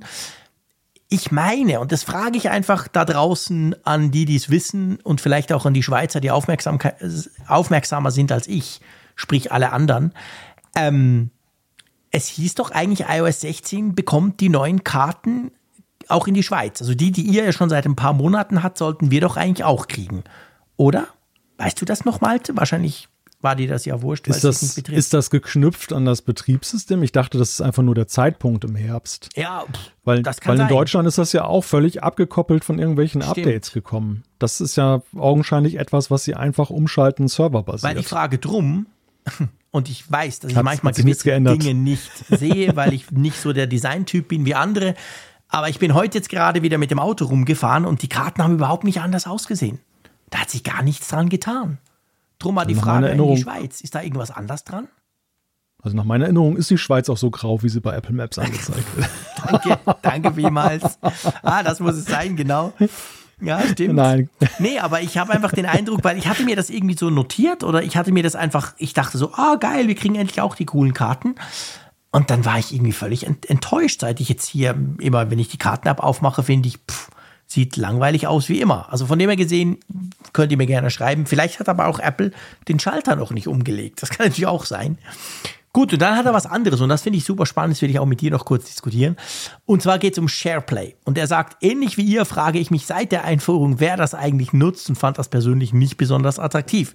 Ich kann mir aber vorstellen, dass mit dem steigenden Angebot an Live-Sport-Übertragungen da etwas mehr Schwung reinkommt. Zumindest in Deutschland ist ja die Identifikation mit dem lokalen Verein in der Regel hoch und bleibt es meist auch bestehen, wenn man wegzieht. Die Vorstellung, Spiele trotzdem zusammen und live zu erleben, stelle ich mir da durchaus attraktiv vor. Neben den paar Baseballspielen kommt ja ab 2023 die Fußball-MLS, also die amerikanische Fußball-Liga-Übertragungen in ganz anderen Dimensionen. Vielleicht ging es bisher vor allem darum, die Verbreitung und von dem quasi vorzubereiten. Finde ich eine total spannende Idee, dass SharePlay gar nicht ist für die Kiddies zum Rumspielen, sondern eigentlich, weil Apple langfristig denkt, dass sie mehr Sportübertragung machen. Ich habe Zweifel. Also mhm. ich glaube, dass, dass sie das vielleicht jetzt in die Richtung ummünzen möchten. Das konnte ich mir tatsächlich vorstellen, ja. dass sie dann Use Case sehen und sagen, hier, bevor das Feature in Vergessenheit gerät, ähm, nutzen wir das nochmal in dem Zusammenhang, Win-Win-Situation. Ich glaube aber, dass es wirklich originär so gedacht war, dass dieses Feature vor allem der Corona-Lockdown-Situation Rechnung tragen sollte. Das, das war Apples Angebot, so ihr könnt noch weiter gemeinsam mhm. was machen, ohne äh, dass ihr euch dann in Präsenz sehen könnt. Und es kam einfach, ja, was heißt zu spät? Ich meine, wir sind ja alle froh, dass es zu spät ja, gekommen ja, ist. Dass, es, dass sich genau. Das dass sich das vorher entspannt hat und es ist ja nun wirklich auch unsinnig, Apple zu unterstellen, ja, das hätte ihr doch sehen müssen. Natürlich konnte das keiner sehen in dieser Situation und es wäre ja auch dumm gewesen, noch weiter damit zu warten, anstatt es dann einfach zu machen. Es war eine Wette auf die Zukunft, die sie nicht gewonnen haben. So, vielleicht, ja, aber das war es ja trotzdem gut, dass sie es gemacht haben. Aber ich denke halt wirklich, dafür war es gedacht. Ja. Und ja, und jetzt ist es vielleicht tatsächlich dann eine Idee. Andererseits sehe ich auch nicht die Tendenzen. Ich meine, SharePlay reduziert sich ja jetzt nicht nur darauf, dass man Filme und Serien gemeinsam guckt, sondern es, es lässt ja auch andere Anwendungen zu. Mhm. Es ist ja einfach schlichtweg immer digitale Erlebnisse, also E-Sports zum Beispiel, könnte ich mir auch vorstellen, könnte man damit dann im entsprechenden Apps dann gemeinsam genießen oder was ja. weiß ich, Let's Play-Geschichten und so. Und irgendwie springt der Funke nicht über, was vielleicht so einerseits daran liegt, dass es dann auf diesen Apple-Kosmos reduziert ist, was schon wieder viele Anwendungen ausschließt. Und zum anderen, dass es einfach schlichtweg auch ein bisschen ja, grumpy ist, da reinzukommen. Ne? Also besonders gut. besonders, wenn du es dann international nutzt. Ja. Wir beide sind ja nun fast daran verzweifelt an Absolut, dieser Möglichkeit. Ja, genau. Ich meine, das ist natürlich auch wieder ein weiteres Problem bei Sportübertragungen. Da haben wir diese ganz schreckliche rechte Situation dann überall. Also das ist natürlich dann auch ein Punkt. Klar, man kann sagen, Apple, USA First immer, also da würde es wahrscheinlich dann noch klappen, aber ja, das würde ein bisschen dagegen sprechen. Aber ich finde die Idee grundsätzlich schon nicht schlecht. Dass man es dann halt bei Apple mit den Apple-eigenen Inhalten, das ist jetzt ja schon so, dann eben gut nutzen kann. Tja, mal schauen. Aber ich, ich für meinen Part kann sicher sagen, ich würde es auch dann nicht, nicht nutzen. Ja, also ich glaube einfach auch, dass die, die Gesellschaft sich an der Stelle einfach auch nicht in die Richtung gewandelt ja. hat, wie man es 2020 zeitweise eben hat kommen ja. sehen. Es, es, war ja so die Zeit, wo irgendwie alle geläutert schienen und so gesagt wurde, oh, wir wollen sowieso nicht mehr so viel reisen, ja, genau. Klimawandel und so weiter. Und äh, ja, dann war, dann war die Lockdown-Zeit vorbei und plötzlich waren alle Flughäfen überlastet. Und äh, das letzten Endes hat die Gesellschaft da nicht die Kurve gekriegt hin dazu, dass sie mehr digital machen möchte. Das nee. betrifft ja viele Bereiche, die Apple da antizipiert hat. Fitness Plus ist ja auch noch so ein Beispiel. Absolut dass sie das jetzt so ein bisschen aufweiten. Ich glaube, es ist auch der Tatsache geschuldet, dass sie vielleicht gedacht haben, dass es einfach das viel mehr ein, Selbstläufer ja, ist. Ja. Ein Selbstläufer Fitness plus ein Selbstläufer. Oh, genau, Kalaueralarm. ja, stimmt. Ja. Aber das ist genau der Punkt. Ich glaube, das ist, das ist ein guter, es gibt ein paar so, so Dinge, Produkte, Ideen, die halt nicht so gezündet haben, wie sich Apple das damals vielleicht vorgestellt hat. Ja. Ja, und wo man ihn auch damals sicherlich dann, äh, wenn, wenn man jetzt Kenntnis gehabt hätte von den Ideen, auch dann auch Mut zugesprochen hätte. Also ja, ich hätte damals auch gesagt, hey Apple, das ist klug und intelligent, diesen Weg gepasst. zu gehen. Ja. Aber es kam dann anders und keiner wusste das. Ja. Ne? Keiner wusste, wie lange dieser Zustand anhält und keiner wusste, wie es danach weitergeht. Jetzt wissen wir es halt und ja, die Features schleppen sich so ein bisschen ja, in diese Welt. Genau. Well, gut. Ich würde mal sagen, ähm, wir zünden das nächste Feuerwerk dann in einer Woche wieder. Dann natürlich gewohnt am Mittwoch, wie ihr das gewohnt seid. Also für euch am Donnerstagmorgen, für uns am Mittwochabend wird der Apfelfunk ganz normal dann wieder kommen. Aber wir machen einen Deckel drauf auf die Folge 348. Lieber Malte, vielen Dank, dass du ähm, da mit mir diskutiert hast. Und ähm, euch da draußen natürlich vielen Dank, dass ihr so lange zugehört habt. Wir hören uns nächste Woche wieder. Ich bin gespannt, was dann wieder an News auf uns einprasselt und über was wir dann sprechen können. Bis dann sage ich, macht's gut und tschüss aus Bern. Wie immer, alles Verschlusssache für den Apfelfunkgebrauch, was ihr hier gehört habt. Aber ich muss noch eine Sache, muss ich noch kurz sagen, bevor wir rausgehen aus der Sendung. Ich, ich freue mich ja wirklich jedes Mal darüber, wenn wir mal später kommen, wie viele dann wirklich dann nachfragen und sagen, ja. einfach, einfach auch sagen. Ich meine, diesmal waren wirklich alle wissend äh, und fast oder fast alle, alle genau. wissend und, und haben gesagt, hey, ich weiß, ihr kommt später, ich bin trotzdem traurig. Und ja, das, das Genau, genau so. Also das empfinde ich auch sehr. mal als riesige Wertschätzung, ja. wie sehr wir da einfach in euren Alltag ja. integriert sind und dafür ein einfach mal ein herzliches Dankeschön. Es, es hat mich einfach gefreut zu lesen und äh, ja, diesen, dieser Hoffnung wollen wir dann natürlich auch in Zukunft weiterhin gerecht bleiben. Bis zum nächsten Mal. Tschüss von der Nordsee.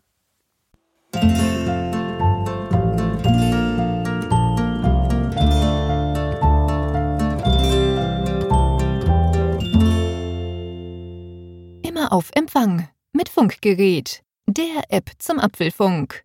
Lade dir jetzt Funkgerät für iOS und Android kostenlos im App Store und bei Google Play.